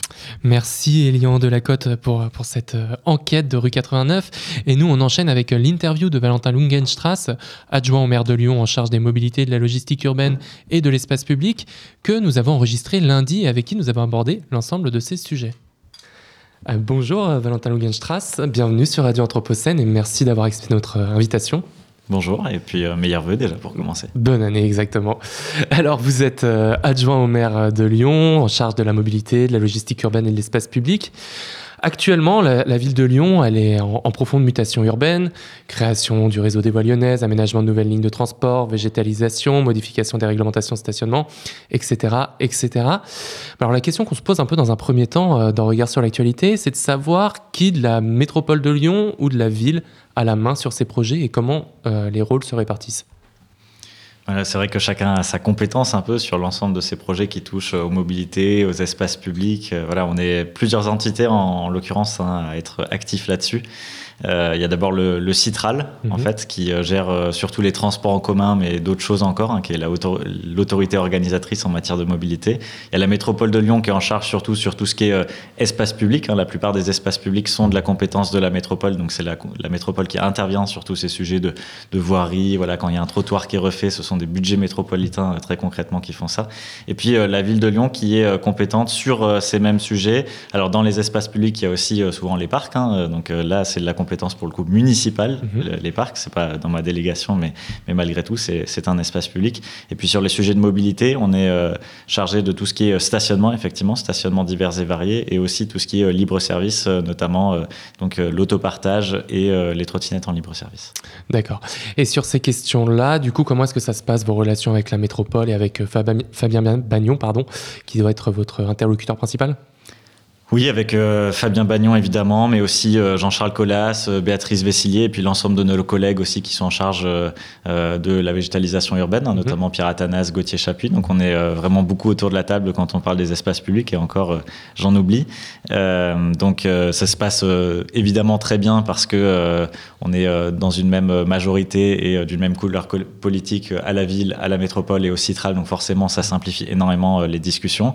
Après chacun est évidemment en tant que euh, membre de l'exécutif dans son, dans son rôle, tout simplement, avec euh, les services de chaque collectivité qui euh, travaillent les sujets techniques. Et donc, euh, voilà, on se met souvent ensemble. hein. on a beaucoup de, de transversalité, comme on dit, euh, qui, euh, qui euh, s'est euh, créée depuis 2020, où on se met ensemble avec euh, bah, plusieurs services différents, donc plusieurs élus, et aussi entre villes, métropoles et citrales. Et à l'échelle nationale, là, il y a eu un remaniement la semaine dernière. Si je me trompe pas, jusqu'à présent, on n'a pas de ministre euh, des Transports. Non, effectivement. Quel est votre, votre point de vue sur, sur la situation? Eh ben, on est un peu orphelin, effectivement, au niveau des transports. On, encore, euh, on en parlait encore euh, à midi là, avec, euh, avec des collègues sur la partie logistique, mais, mais en général, effectivement, je trouve que c'est problématique, mais c'est peut-être pas le sujet le plus problématique dans le sens où on a euh, un ministère de l'Éducation qui est en, même temps que le, ministère des Sports, donc ça c'est quand même euh, un sujet hautement euh, plus important peut-être. On a un sujet du logement qui manque totalement à l'appel.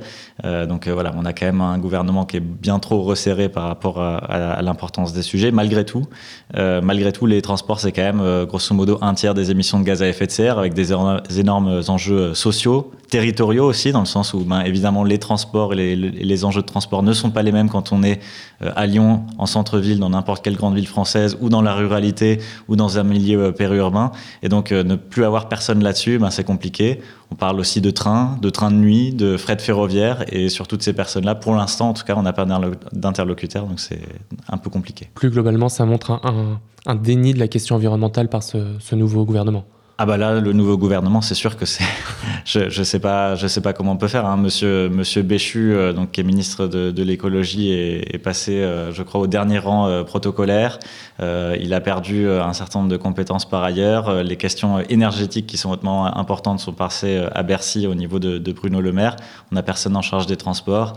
Au niveau de l'agriculture, on a vu il n'y a pas de changement. Donc euh, oui, euh, je pense que là, le nouveau go- gouvernement Attal, en matière environnementale et écologique, euh, on, est très perdant. Alors, si on revient à Lyon, ce qui fait la une là, en cette rentrée euh, 2024, c'est évidemment la nouvelle euh, tarification du, stationnement. On parle que de ça. Euh, alors, celle-ci, elle va se faire en fonction de la taille, du poids et de la motorisation des véhicules, c'est bien ça? Euh, Quel est l'objectif d'une telle mesure? Alors l'idée derrière euh, la tarification progressive du stationnement que j'ai annoncé donc au, au printemps dernier, euh, c'est euh, déjà de de tenir le propos sur, eh ben en fait, euh, il n'y a aucun souci si un certain nombre d'entre nous ont besoin d'utiliser euh, un véhicule personnel au quotidien. Ça arrive pour un certain nombre de cas de figure, il n'y a pas de souci sur ça. On engage la transition des mobilités par ailleurs hein, pour créer les alternatives, pour les améliorer, pour que ça serve au plus grand nombre. Mais il n'y a pas de souci en soi de, de devoir utiliser un véhicule personnel. Par contre, on a un vrai sujet, c'est que euh, il y a des choses qui ne sont pas anodines. Il y a notamment la motorisation. Il faut qu'on décarbone nos transports et donc le sujet de l'électrification. Il faut qu'on remplisse nos voitures. Ça, c'est le sujet du covoiturage qu'on traite par ailleurs. Et puis, il y a un sujet qui est complètement passé à la trappe. Il y a y compris euh, un des directeurs généraux du groupe Stellantis qui l'a dit il y a quelques semaines. C'est on a laissé filer le poids. Et le poids, ce qui est intéressant, et nous, ce qu'on dit à travers euh, cette mesure qu'on va mettre en place, c'est que le poids, c'est pas quelque chose d'anodin, en fait. C'est pas juste un indicateur technique qu'il ne faudrait pas regarder. Le poids, c'est un indicateur très intéressant pour dire les émissions de gaz à effet de serre qui sont émises euh, euh, par euh, le véhicule, les particules fines qui sont émises, les métaux et autres matériaux qui sont utilisés évidemment pour fabriquer euh, le véhicule, euh, mais également l'emprise au sol, c'est-à-dire euh, euh, le poids est directement lié aussi au volume utilisé dans euh, l'espace public. Tous ces sujets-là, en fait, méritent d'être traités. Aujourd'hui, ne le sont pas, et donc on se retrouve avec effectivement des véhicules qui approchent les deux tonnes, qui euh, sont de plus en plus larges et qui sont aussi de plus en plus dangereux, parce que c'est aussi un Mhm. sujet de sécurité routière. Alors, si on reprend un petit peu ça, ça c'est d'une certaine manière, vous institutionnalisez un petit peu tous les mouvements qu'il y avait eu euh, de, de dégonflage euh, des pneus autour des, des SUV. Enfin, en gros, vous critiquez les SUV et l'augmentation de, de la place des SUV en ville. Moi, j'utilise pas le terme de SUV parce que je sais pas ce que c'est. Euh, un Sport Utility Vehicle, euh, SUV, hein, donc Mhm. euh, c'est un peu tout et n'importe quoi selon la personne à laquelle on parle. Euh, Il y a des personnes pour lesquelles un SUV c'est le 4x4, enfin ce qu'on appelait il y a quelques années encore un 4x4. Maintenant, c'est rentré dans la catégorie des SUV. On considère plutôt que la Peugeot 3008 est un SUV généralement, mais du coup, ça n'a pas de définition. J'entendais d'ailleurs récemment dire quelqu'un que probablement selon les pays, la définition de SUV risque de bouger, voire selon les régions. Enfin voilà. Donc, j'utilise pas le terme du SUV. Le sujet, c'est euh, le poids des véhicules n'est pas quelque chose d'anodin, et donc on va traiter ce sujet euh, du poids des véhicules dans notre nouvelle tarification progressive du stationnement, en disant effectivement, on ne peut pas laisser filer le poids euh, à l'infini comme ça vers le haut. À un moment donné, c'est un sujet trop important, environnemental et en matière de sécurité routière et en matière d'espace public. Et alors, du coup, c'est quoi le poids défini qu'il faudrait ne pas dépasser? Comment est-ce que vous, vous réglementez autour de ça? Alors, d'une part, il y a la Convention citoyenne pour le climat qui a euh, travaillé sur ce sujet, hein, euh, à l'époque sur euh, le bonus-malus qui a ensuite été en, en partie mis en place par le gouvernement. Il proposait 1400 euh, kilos à l'époque. Ensuite, il y a eu voilà, différents débats. Euh, nous, euh, on va préciser l'ensemble des modalités de cette politique d'ici quelques semaines. Donc euh, l'ensemble des détails, mais aussi des démarches très pratico-pratiques pour les Lyonnaises et les Lyonnais, les visiteurs, tout ça sera connu d'ici quelques semaines pour la mise en place donc avant l'été. Et donc euh, voilà, tout sera sur la table. Et en termes de prix, comment est-ce que ça va évoluer? Quels vont être les changements? Est-ce que ça, vous pouvez nous, nous en parler? Il y a une première chose qu'on a déjà annoncée au printemps, donc je peux vous Ouais. le redire ici, puis pour euh, le reste, euh, donc ce sera dans quelques semaines. C'est pour les résidents. On a d'ores et déjà annoncé que donc il y aura trois catégories. Ça, ce sera le cas pour euh, les visiteurs et les résidents. Une catégorie standard qui concernera euh, le gros des véhicules. Une catégorie euh, majorée, donc au-delà d'un certain seuil qui concernera les véhicules donc les plus lourds. Et puis il y aura aussi une catégorie réduite. hein, c'est la différence no- notamment par rapport à, d'autres villes qui ont ces projets similaires. C'est que nous, on a souhaité aussi faire une catégorie, on va dire, incitative. Il y a aussi en fait des véhicules, c'est ce que je disais, il n'y a aucun souci d'avoir besoin à un moment donné d'utiliser un véhicule personnel au quotidien. Mais par contre, il y a un sujet, utiliser donc un véhicule plutôt électrique et plutôt sobre, plutôt léger. Et donc en deçà de 1000 kg, eh ben, il y aura aussi un tarif plutôt incitatif. Et donc pour les résidents, ça va donner 15 euros pour euh, le tarif réduit, 30 euros euh, pour euh, le tarif standard par mois, et puis 45 euros pour le tarif majoré. Est-ce que justement ce tarif-là, alors là on parle pour les, les habitants lyonnais, mais bon, on suppose que pour les non-habitants qui viendront épisodiquement se garer dans la ville, il y aura aussi des, des- des évolutions du, du tarif. Il y aura ces mêmes trois catégories, oui, effectivement. Est-ce que pour euh, cela, le tarif qui va être mis en place, il sera, si on parle d'incitation, est-ce que ça va suffisamment inciter à ne pas acheter de, de gros véhicules ou est-ce que plutôt ça va être désincitatif ou j'ai perdu le mot, désincitatif à, à l'achat de, de gros véhicules? Qu'est-ce qu'on attend de cette mesure? En tout cas, ce, ce qu'on souhaite, c'est vraiment envoyer ce signal-là. Euh, après, est-ce que en faisant le calcul de, du gain qu'on a par rapport à, à l'achat d'un véhicule euh, plus lourd, qui est par ailleurs souvent quand même plus cher qu'un véhicule euh, plus léger ou Mhm. plus petit, euh, et puis euh, la question de stationnement, et puis la question d'assurance, ça c'est un calcul qui est quand même un peu complexe, hein, euh, Ouais. qu'il faudrait faire plutôt au cas par cas, parce que les usages jouent énormément dans ça. Euh, on sait que le, le, le coût d'une voiture par an, c'est en moyenne 4000 euros, euh, mais ça peut être beaucoup moins et ça peut être beaucoup plus selon les usages, selon le type de véhicule, etc. Donc là, on aura en tout cas un différentiel tarifaire. J'espère que euh, le fait de tenir ce propos, le fait de mettre en œuvre cette politique qui, je l'espère, apportera sur euh, plusieurs années vraiment euh, des changements et j'espère qu'ils seront visibles et on va d'ailleurs mettre en place des choses, y compris avec des chercheurs, pour évaluer en fait notre politique publique. Et ben j'espère que ça apportera du, du mieux et qu'on on reviendra en tout cas en arrière sur cette question du poids parce que on a laissé filer ça sans raison. Parce qu'on se doute aussi que les personnes qui achètent ces véhicules-là, ce sont aussi les personnes qui ont le plus de moyens, donc peut-être qu'ils vont moins subir l'évolution du prix. Oui, il y a une étude de l'ADEME qui a montré que c'est plutôt euh, corrélé, on va dire, le fait euh, d'être plus aisé et d'avoir du coup un véhicule aussi euh, plus lourd, plus grand, etc. Il y a malgré tout des cas particuliers, notamment pour les résidents, on va le prendre en compte parce que les résidents font déjà une démarche en mairie. Et ben pour les résidents, on va mettre en place une tarification familiale et solidaire. Familiale, c'est-à-dire pour les familles qui ont trois enfants à charge ou plus, eh bien ils auront indépendamment de leur type de véhicule, automatiquement droit au tarif réduit. Et de même pour euh, les familles euh, les plus modestes, en deçà d'un certain seuil de quotient familial, aussi automatiquement euh, droit au tarif réduit. Et concernant, j'avais une question concernant les amendes.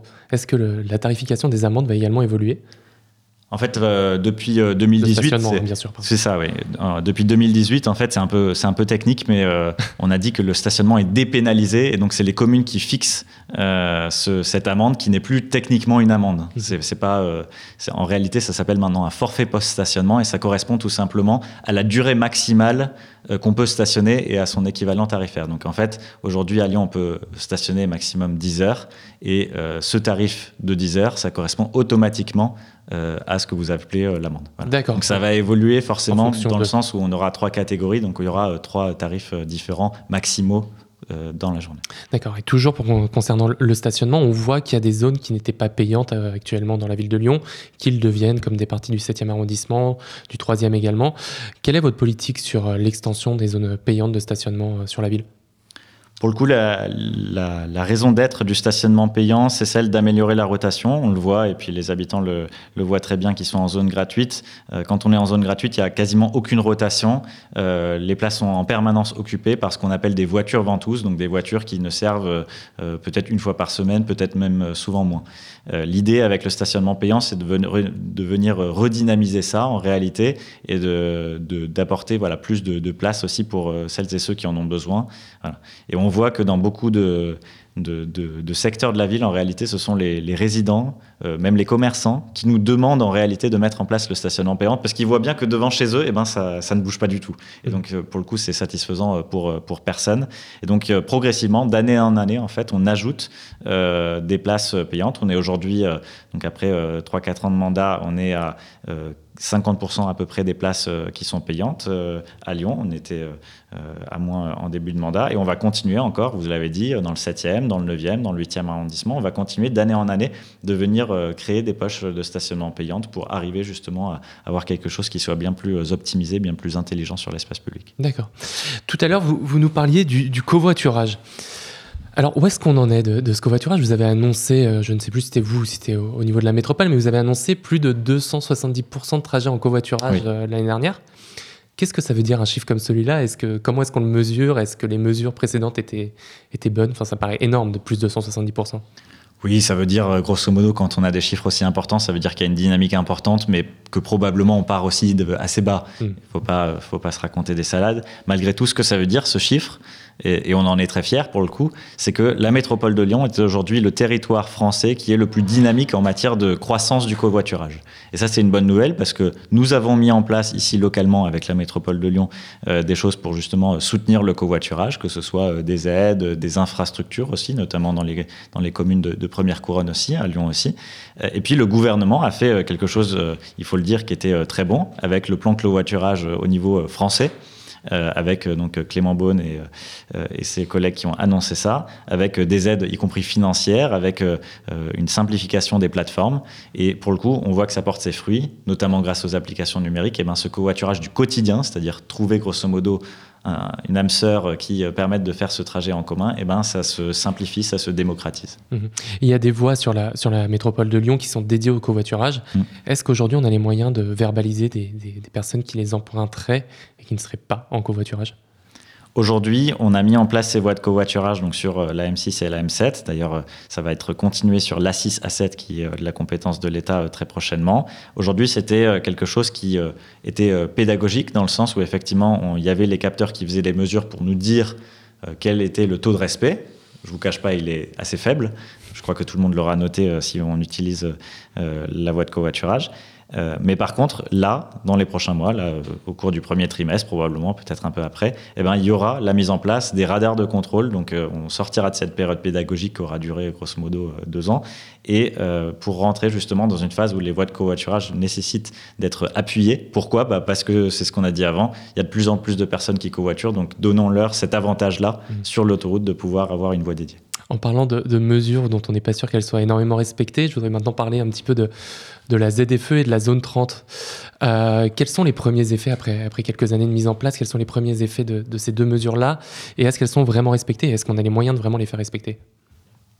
Alors d'abord sur la, sur la ville 30 peut-être, hein, on l'a mis en place euh, euh, il n'y a pas si longtemps que ça, on va bientôt avoir le, le deuxième anniversaire. on a des contrôles depuis le premier jour, euh, qui sont euh, effectués, euh, donc depuis le 30 mars 2022, des contrôles sont effectués tous les jours par notre police municipale. donc, on voit que, en tout cas, notre, notre engagement avec notre police municipale, l'unité mobile de circulation en l'occurrence, est, total. ce qu'on peut constater, c'est qu'on a globalement une baisse en moyenne de la vitesse sur Lyon. On a aussi, et c'est positif, euh, une baisse de l'accidentologie, et notamment au niveau des blessés graves, qui est un nombre euh, plus important euh, encore et qui est, qui est important qui baisse parce qu'on parle de, centaines de personnes sur le territoire. par contre, on peut constater, constater très clairement que sur certains axes, peut-être la nuit notamment, eh bien, euh, il n'y a pas de, respect de ces mesures. Mmh. Ça, c'est quelque chose qui est très clair. On est engagé d'ailleurs euh, à faire ce travail, notamment à cibler les présences de la police municipale sur euh, les spots qui ont le plus besoin, à tel horaire, eh ben, d'avoir un contrôle. Donc on continue, et c'est quelque chose comme, j'ai envie de dire, l'ensemble de la transition des mobilités, où il y a des conflits d'usage sur l'espace public, où il y a des problématiques de respect de telle ou telle règle. Eh ben, c'est quelque chose qui va prendre du temps, hein. il faut être très transparent là-dessus, mais le nécessaire, c'est d'engager en fait les moyens des moyens de pédagogie, des moyens de communication, des moyens d'agents sur le terrain, notamment euh, les policiers municipaux, les ASVP qui font ce travail au quotidien. Et la question des radars, est-ce que ça dépend de la ville, de l'État, de la région? Je, ne sais pas du tout. Alors les radars, ça dépend euh, surtout de l'État. Il y a eu assez récemment dans la loi une modification qui permettrait à des collectivités locales aussi de mettre ça en place, mais ça reste encore à, déterminer tant techniquement que, que, que, légalement, on va dire. Euh, malgré tout, aujourd'hui, il y a deux sujets sur, sur ça, sur les radars. Nous, on avait demandé euh, au niveau de la métropole de Lyon à l'État euh, d'installer euh, une centaine d'emplacements de, radars sur le territoire, sur des axes où on voit d'une manière répétée, grâce aux mesures qui sont effectuées par les services, eh bien, des survitesses récurrentes. et donc, ce serait des radars tournants, des radars physiques qui, dans ces spots, dans cette centaine de spots, tourneraient pour, pour verbaliser. Malheureusement, on n'a toujours pas eu de réponse d'ailleurs sur ce, sur ce sujet. Donc, voilà, c'est dommage. Euh, et c'est euh, assez dramatique en réalité parce que euh, c'est un sujet de sécurité routière majeur, c'est ce que j'indiquais. On a plusieurs morts par an, des dizaines voire des centaines de blessés graves. Et donc, on a besoin de radars à un moment donné parce que la police municipale ne peut pas être sur un endroit toute la journée, 24-7, c'est pas possible. Ensuite, le deuxième sujet qu'on a, c'est le sujet que vous avez abordé, c'est sur euh, la zone à faible émission. Donc la lutte contre la pollution de l'air, hein, c'est ça euh, l'essence de la zone à faible émission. Là, effectivement, euh, c'est purement de la compétence de l'État d'homologuer ces dispositifs qui peuvent ensuite être mis en place par les collectivités locales, donc ici la métropole. Pour le coup, on attend on attend tout simplement l'homologation euh, de l'État. Euh, ça nous a été promis en début de mandat pour vraiment le début du mandat, 2021, puis de mois en mois, de trimestre en trimestre, eh ben on a perdu euh, un trimestre, un semestre, etc. Là, on espère pouvoir les mettre en place techniquement vraiment pour 2025. Parce qu'aujourd'hui, la zone à faible émission de la, de la métropole, elle n'est pas effective. Elle est effective, évidemment. Hein. La zone à faible émission des professionnels a été euh, votée euh, en 2019 et mise en place en 2020. On a étendu euh, la zone à faible émission aux particuliers, comme nous le demandait la loi, et pour lutter contre la pollution de l'air. Là, au 1er janvier 2024, les critères 4 ont été interdits sur le périmètre central, hein, donc Lyon, Villeurbanne, Caluire, ainsi que le périphérique et la M6, M7. C'est ce qui est nouveau dans le, périmètre. Et aujourd'hui, le contrôle, très clairement, est effectué par les policiers municipaux, mais on a besoin sur ce type de flux, notamment sur les grands axes, hein, le périphérique, l'autoroute, eh ben, on a besoin forcément de radars parce que ben, là encore, euh, le policier il peut pas euh, verbaliser un volume aussi important de, véhicules euh, qui passent. Mhm. si on aborde maintenant la question peut-être de, l'intermodalité, c'est-à-dire du passage de, différents moyens de transport, que ce soit de la voiture au vélo, au transport en, en commun. Alors, il y a effectivement la question des voies lyonnaises qui sont en train de se développer. Je pense que c'est, enfin, je crois que c'est plutôt développé par la métropole à ce niveau-là. Euh, vous, vous travaillez également sur l'intermodalité du transport de marchandises si j'ai bien vu euh, l'ensemble des, publications qui ont été faites dernièrement. Et donc, il y a un, gros travail qui est fait sur la navigation euh, fluviale. Comment est-ce qu'on fait aujourd'hui pour, euh, dans une ville comme Lyon, pour sortir un petit peu de cette réflexion en silo de, du transport, c'est-à-dire d'un côté les marchandises, de l'autre côté les, personnes? Comment est-ce qu'on fait pour repenser un, réseau de transport qui arriverait à mixer les, personnes et les marchandises? C'est très intéressant comme question parce qu'on parlait juste avant du transport de personnes. Au niveau du transport de personnes, on a l'habitude d'avoir des gares, même des, ce qu'on appelle des pôles multimodaux, c'est-à-dire à la Pardieu ou à Perrache, on peut prendre le train, le métro, le bus, le tram, euh, à peu près tout. Euh, et puis, euh, on, on, a cette intermodalité, c'est-à-dire aussi ce changement de mode qui peut s'opérer sur un déplacement. Euh, aujourd'hui, sur euh, la logistique, donc le transport de marchandises, c'est quelque chose qu'on n'a pas ou assez peu, trop peu en tout cas à notre goût et trop peu par rapport aux enjeux qui sont fixés, y compris euh, au niveau national par rapport aux enjeux de décarbonation notamment ou de, respect de l'espace public.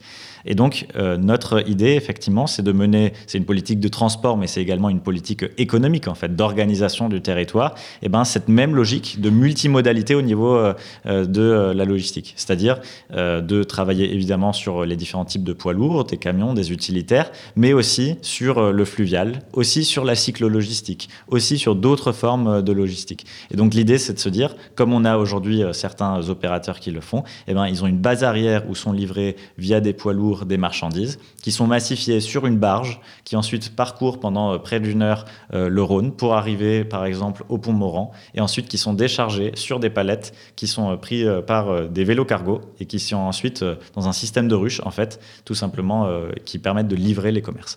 ça, c'est la logique qu'on souhaite euh, déployer. Il faut bien se dire que la logistique, c'est à peu près la compétence de personnes, euh, y compris hein, de l'État ou de la région, qui ont pour le coup des compétences économiques, par contre. Euh, mais c'est un rôle majeur qu'en tant que commune, qu'en tant que collectivité locale, on s'en occupe parce qu'on voit les impacts sur l'espace public, parce que ça fait partie du tiers d'émissions de gaz à effet de serre dont, je parlais, ça fait partie aussi de la pollution de l'air. et puis, moi, le rôle que je me suis donné euh, en arrivant euh, en début de mandat, c'est sur ce sujet de faciliter, de fédérer. On n'a pas de compétences directes, mais par contre, on a des relations avec euh, évidemment la métropole, évidemment la SNCF, évidemment la Poste, évidemment les voies navigables de France, la Compagnie nationale du Rhône, toutes ces entreprises-là, pour le coup, publiques ou parapubliques que j'ai citées, mais on a aussi des relations avec tout un tas de transporteurs, avec des grandes entreprises de grande distribution, etc. Et en fait, mettre un certain nombre de ces entreprises autour de la table, euh, venir leur parler de nos enjeux, leur demander un certain nombre de choses, et eh ben ça permet de faire avancer euh, eh bien, euh, cette question de la multimodalité logistique. Vous parlez justement de, l'utilisation des fleuves. c'est quelque chose qui, je suppose, est, important, dans, surtout dans la mesure où vous tentez de diminuer la place du transport routier au sein de la ville avec des zones qui vont être piétonnisées, ce qui inquiète beaucoup de monde avec la peur pour euh, les différents magasins de ne plus pouvoir euh, s'approvisionner correctement ou qu'alors que ça sature trop le, réseau. Comment est-ce que les deux fleuves, enfin la rivière et le fleuve, la, Saône et le Rhône, peuvent être euh, mobilisés dans ces cadres-là pour, pour désengorger le réseau routier de la ville? C'est un sujet important effectivement de, de travailler la Saône et le Rhône en matière de logistique, en matière de transport de passagers aussi. On va le faire euh, en 2025 avec une, expérimentation de vraies navettes fluviales de transport en commun intégrées au réseau TCL. Euh, parce que, effectivement, aujourd'hui, ce sont des espaces qui ne sont pas utilisés. Euh, et parce qu'on voit qu'il y a du potentiel euh, pour euh, avoir un espace aussi qui soit utilisé d'une manière plus respectueuse, que ce soit de l'environnement ou euh, des activités humaines, des activités sociales qu'il y a dans la ville. Je dirais même par contre que l'usage de nos deux cours d'eau est un sujet presque patrimonial, traditionnel en fait. C'est un sujet social majeur. Aujourd'hui, on a complètement oublié en fait l'usage de nos cours d'eau. C'est pour ça qu'on travaille sur les questions de logistique et euh, de transport de passagers pour qu'on se réapproprie ça. Mais c'est pour ça qu'on travaille aussi sur les questions du, festival entre Rhône et Saône, de travailler avec des associations pour venir euh, renaturer certains certaines berges, certains euh, abords de fleuves ou de rivières. C'est pour ça qu'on travaille aussi à des activités sportives qui, puissent se faire justement au niveau de l'eau. Euh, bref, c'est un ensemble de choses en fait qui nous font dire que l'eau est d'une part une ressource particulièrement importante, mais au-delà de ça, l'eau, la présence de l'eau aussi, euh, l'eau non potable, cette eau-là euh, qu'on a dans nos cours d'eau, eh ben, c'est aussi un sujet important en matière de bien vivre en ville, de bien être dans la ville, de bien se sentir dans la ville. C'est un lieu de rencontre, c'est un lieu agréable, c'est un lieu de fraîcheur. Et depuis tout à l'heure, vous nous parlez euh, régulièrement de, de l'impact carbone du transport, de la logistique, etc. Quels sont euh, les, impacts donc, en termes de carbone de l'ensemble des, euh, des, secteurs que vous, vous avez sous votre mandat, c'est-à-dire du transport, de la logistique et de l'aménagement urbain à l'échelle de la, de la ville? Et quels sont les, les objectifs en termes de diminution d'impact carbone que vous avez pour la fin du mandat sur ces questions-là? Alors pour le coup, euh, comme je le disais, hein, le, transport en général, et quand on dit transport au niveau euh, euh, des émissions de gaz à effet de serre, c'est transport tout confondu, hein, personnes, marchandises, etc. C'est à peu près un tiers, 30%, un tiers, ça dépend comment on compte et à échelle, à quel échelon territorial. Malgré tout, c'est souvent ce chiffre-là, hein, que ce soit au niveau métropole de Lyon, État français, enfin voilà. Euh, l'objectif, c'est euh, de parvenir à euh, inscrire notre, trajectoire sur le CO2 au niveau des transports dans une trajectoire qui soit compatible avec une planète qui se réchauffe au maximum d'1,5 degré, grand maximum 2 degrés. Hein, c'est les accords de Paris, tout simplement. Et ça veut dire que, eh bien, effectivement, il faut apporter une, une baisse assez notable sur ces émissions, assez notable. On parle de 20%, peut-être même un peu plus, de diminution en un peu plus d'un mandat. Et justement, comment est-ce qu'on s'assure que lors du prochain mandat, j'espère que, enfin, j'espère pour vous que vous en ferez encore partie, mais si jamais c'est une autre couleur politique qui vient à s'imposer en 2026, comment est-ce qu'on s'assure de maintenir ces mesures dans la durée? C'est une bonne question, mais je crois que, évidemment, euh, le, les élections de 2026 euh, diront euh, euh, ce qui est, comment le territoire souhaite évoluer. Malgré tout, malgré tout, il faut quand même se dire qu'il y a un certain nombre de changements qui sont apportés aujourd'hui dans l'espace public. Mhm. au niveau du système des mobilités qui ne sont pas quelque chose qui sera réversible il faut quand même se, se, dire ça. Enfin, il y a un certain nombre de travaux, de choses qui sont faites, de tramways qui seront construits, de lignes de bus qui seront améliorées, de nouveaux matériels qui seront, qui sont, qui seront commandés, qui seront là et euh, personne ne remettra ça en cause. Je pense que ça, c'est un élément important. Par ailleurs, on voit bien, et on le voit, euh, pour le coup, moi je suis à peu près euh, tous les soirs en, en, concertation auprès des Lyonnaises et des Lyonnais, je vois bien qu'il y a des préoccupations majeures euh, très diverses et qui peuvent euh, euh, se diversifier d'ailleurs ces derniers temps, mais malgré tout sur les questions de cadre de vie, de bien vivre en ville, parce que beaucoup se posent la question de ben, la pollution de l'air, comment ça impacte mes enfants, comment ça m'impacte moi-même,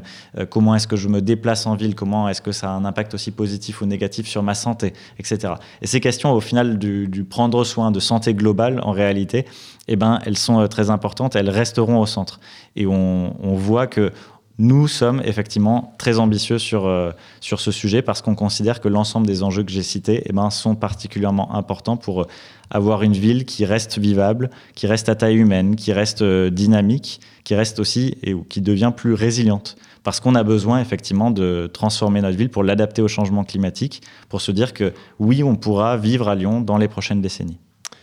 Et justement, on voit que l'ensemble de ces politiques-là, ça peut avoir tendance, alors on ne sait pas si c'est uniquement dans les médias ou si ça fait aussi partie de la population, mais à heurter une partie des, Lyonnais. Est-ce que justement, vous n'avez pas peur de, de, créer trop d'opposition autour de ça? En vue des prochaines élections Oui, mais la transition des mobilités, c'est un sujet qui est... Euh, très intéressant, qui euh, peut être clivant, qui en tout cas fait beaucoup réagir. Euh, je dois dire qu'à titre personnel, je trouve ça très intéressant. Euh, comme je l'ai dit, hein, à peu près tous les soirs, je suis dans ces discussions-là. la question du partage de l'espace public fait beaucoup réagir parce que c'est quelque chose qui est purement subjectif. Hein. Il n'y a pas de bonne réponse à cette question entre deux façades. Qu'est-ce qu'on met entre ces deux façades? Combien de trottoirs? Combien de tramways? Il n'y a pas de bonne réponse. C'est, j'ai envie de dire, c'est presque l'essence du débat politique d'avoir ces, ces échanges-là.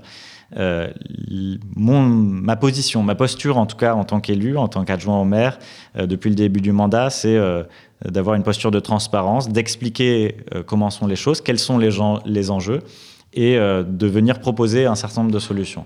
Euh, je pense qu'en expliquant ces choses-là, en faisant cette pédagogie-là, ça permet aussi d'augmenter l'acceptabilité euh, de, des mesures que nous prenons. Les résultats, la végétalisation notamment, l'intégration du cycle de l'eau, une mobilité qui soit plus respectueuse de l'environnement et plus agréable aussi à titre personnel, je pense que c'est quelque chose qui effectivement permettra d'augmenter l'acceptabilité de ce changement. Après, évidemment que ce changement fait peur, vous l'avez dit. parfois, ce changement euh, crée des crispations. Euh, on voit aussi que la transition des mobilités peut euh, temporairement créer des conflits d'usage entre les différents modes de déplacement.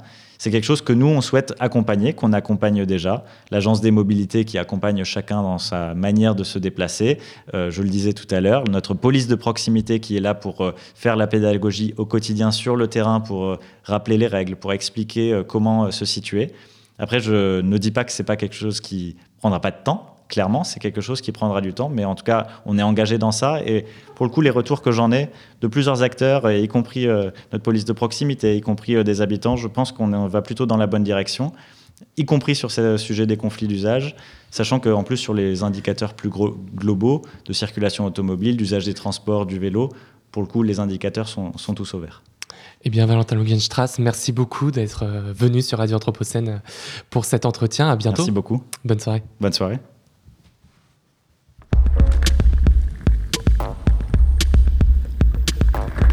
Regard sur l'actualité. Regard sur l'actualité. Au cœur du changement global. Et on se retrouve en, direct sur Radio Anthropocène dans l'émission Regard sur l'actualité. Euh, juste après cet entretien, je le rappelle, avec euh, Valentin Lungenstrass qui était enregistré lundi. Et on retrouve Valérie Didier pour sa chronique Cultura. Bonjour Valérie. Bonjour Florian et je salue toutes les filles et les garçons qui se sont succédés ici depuis 15 heures sur le plateau de Radio Anthropocène. Bonjour à tous et toutes. Le règne animal, sorti en salle cet automne, ne cesse de remonter à ma mémoire ce qu'il raconte, la transformation d'humain en non-humain à travers l'histoire d'un père et de son fils, résonne en moi profondément. C'est le second film de Thomas Caillet après Les combattants, sorti il y a dix ans. Ces deux films, aux histoires bien différentes, offrent un rôle essentiel à un écosystème, la forêt la forêt comme milieu tout à la fois sublime, fantasmé, nourricier, protecteur et hostile. Le règne animal a fait l'ouverture de la section Un certain regard au Festival de Cannes, où il a suscité enthousiasme et sidération. Moi, il m'a ému et c'est déjà formidable. Mon émotion est née de la beauté des images, des plans et de la lumière de cette relation père-fils arrivée au temps de l'acceptation de la séparation, de mon désir de mieux cohabiter avec ces autres vivants qui habitent la même planète que moi. L'histoire se déroule en France, bien que l'on comprenne que les mutations se déroulent partout dans le monde. Des humains se transforment en animaux de toutes sortes, parmi lesquels Lana, la femme de François, jouée avec grande justesse par Romain Duris, le père d'Émile, un garçon de 16 ans qu'incarne avec merveille le jeune acteur Paul Kircher. Il vient d'avoir tout juste 22 ans. C'est beau. Entrons dans les cinq séquences qui régulièrement remontent à la surface de ma mémoire. Émile et François vont dans un centre voir Lana, leur mère et femme respectives. Elle est enfermée et manifestement sous fort calmant. De quoi a-t-on peur? De quoi a peur la société pour enfermer, maltraiter ses autres? Lana est abattue, elle ne bouge pas, elle ne parle plus. Peut-être peut-elle encore parler? Le père a accepté cette transformation, le, le fils reste à distance. Est-il effrayé ou dégoûté? Une cicatrice sur son visage nous donne à comprendre qu'elle l'a blessé. Elle a blessé son enfant. L'a-t-elle fait de manière volontaire? Nous ne savons pas. L'enfant devenu adolescent lui en veut-il d'avoir quitté son statut de mère humaine? Une mère standard, telle une image d'épinal qui serait tendre, attentionnée et protectrice. Une mère d'une autre espèce que la nôtre n'est-elle d'ailleurs pas pâtissée de ces mêmes fils? François déplie l'ensemble des attitudes pour accompagner son fils sur la voie de l'autonomie. Émile est aimé, choyé, et il le sait. Émile est inscrit au lycée quelque part dans les Landes où il vient d'emménager avec son père pour se rapprocher de Lana, qui, avec d'autres mutants, a été transférée dans un nouveau centre. Le premier jour de son arrivée en classe, il y a cette jeune fille sans filtre, Nina, qu'incarne avec merveille Billy Blin, qui parfois s'excuse de l'être, qui l'interroge, le sonde et l'accepte telle qu'elle. Elle ne juge pas. Elle vit son adolescence comme un possible vide, un devenir immaîtrisable, une parenthèse entre deux mondes qui parfois la fait vaciller. Cette fille est une bouffée d'air frais, elle donne à penser que vivre avec le trouble est possible. Émile et François recherchent Lana. Lana n'est jamais arrivée au centre. Son transfert en camion sécurisé s'est brusquement interrompu par un accident de la route. La forêt est désormais interdite. L'armée la gendarmerie, l'État en somme, sont sur le pied de guerre avec un mot d'ordre. Les mutants sont dangereux. Séparons, interdisons, dénigrons. La peur et ses corollaires, que sont la haine, la lâcheté et la violence, ont germé. À contre-courant, père et fils font fi des règles en vigueur. Ils la cherchent, ils la veulent vivante. Ils roulent vite de nuit sur ce chemin de forêt. Ils sont joyeux, ils sont complices, j'oserais dire heureux. Ils ouvrent les fenêtres de la voiture en grand, montent le son de la radio sur la chanson. Elle est d'ailleurs de Pierre Bachelet, que Lana aimait tant. Peut-être l'entendra-t-elle peu importe. Ils sont à leur joie, à l'amour qui les lie. Cette séquence me parle de la puissance du lien filial, quoi qu'il advienne. Elle annonce la séparation à venir, celle du père qui verra partir son fils, celle du fils qui quittera le nid, un jour. Émile mute. Émile grandit tout autant. Il le voit, il a mal, il le sent, il a peur, il a honte aussi. Alors, de plus en plus souvent, il part seul en forêt. Il peut courir à perdre haleine, dévorer des oiseaux et des poissons, se coucher dans l'humus, se frotter aux écorces, regarder et sentir puissamment. Il rencontre un humain en devenir aigle. Ils se jaugent, s'agressent presque, puis s'entraident et collaborent. Ils apprennent ensemble. Ils se blessent dans ce milieu fait de branchages épars, de ronces et de flaques. Hostile pour les humains qui l'ont désappris, refuge pour les non-humains qui sont pourchassés. Ce sont des débutants en la matière. Ils trébuchent, se cognent, mais ils vont trouver leur rythme, leur souffle, leur voix. Un humain va vers un animal, un adolescent va vers un adulte. C'est la figure omniprésente du film. La transition et l'adaptation. Impossible d'y couper. Nous ne l'éviterons pas. C'est juste la vie, c'est juste l'époque. Émile et Nina sont traversés par le désir né de leur corps en transformation nourri d'une affection que l'on a vu grandir. Elle sait, il sait que le temps leur est compté. Bientôt, il aura quitté le milieu des humains, il devra quitter son monde pour un autre, un autre que l'on ne sait pas nommer. La nuit est agitée, une chasse est engagée, la tension est palpable, tout s'accélère.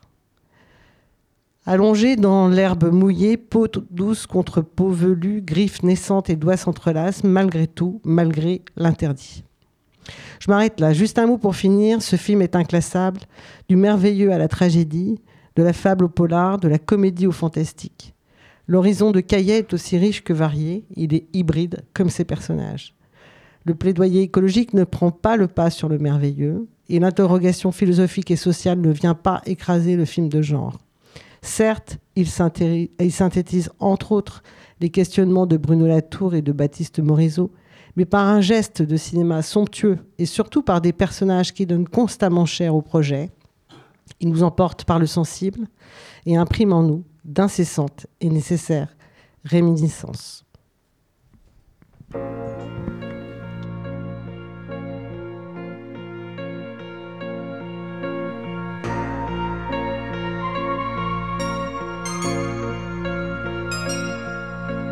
Elle a de ces lumières au fond des yeux qui rendent aveugle ou amoureux. Elle a des gestes de parfum qui rendent bête ou rendent chien, mais si lointaine dans son cœur. Pour moi, c'est sûr, elle est d'ailleurs. Elle a de ces manières de ne rien dire qui parle au bout des souvenirs. Cette manière de traverser quand elle s'en va chez le boucher, quand elle arrive à ma hauteur. Pour moi, c'est sûr, elle est d'ailleurs. Radio Anthropocène. L'écoute du changement global.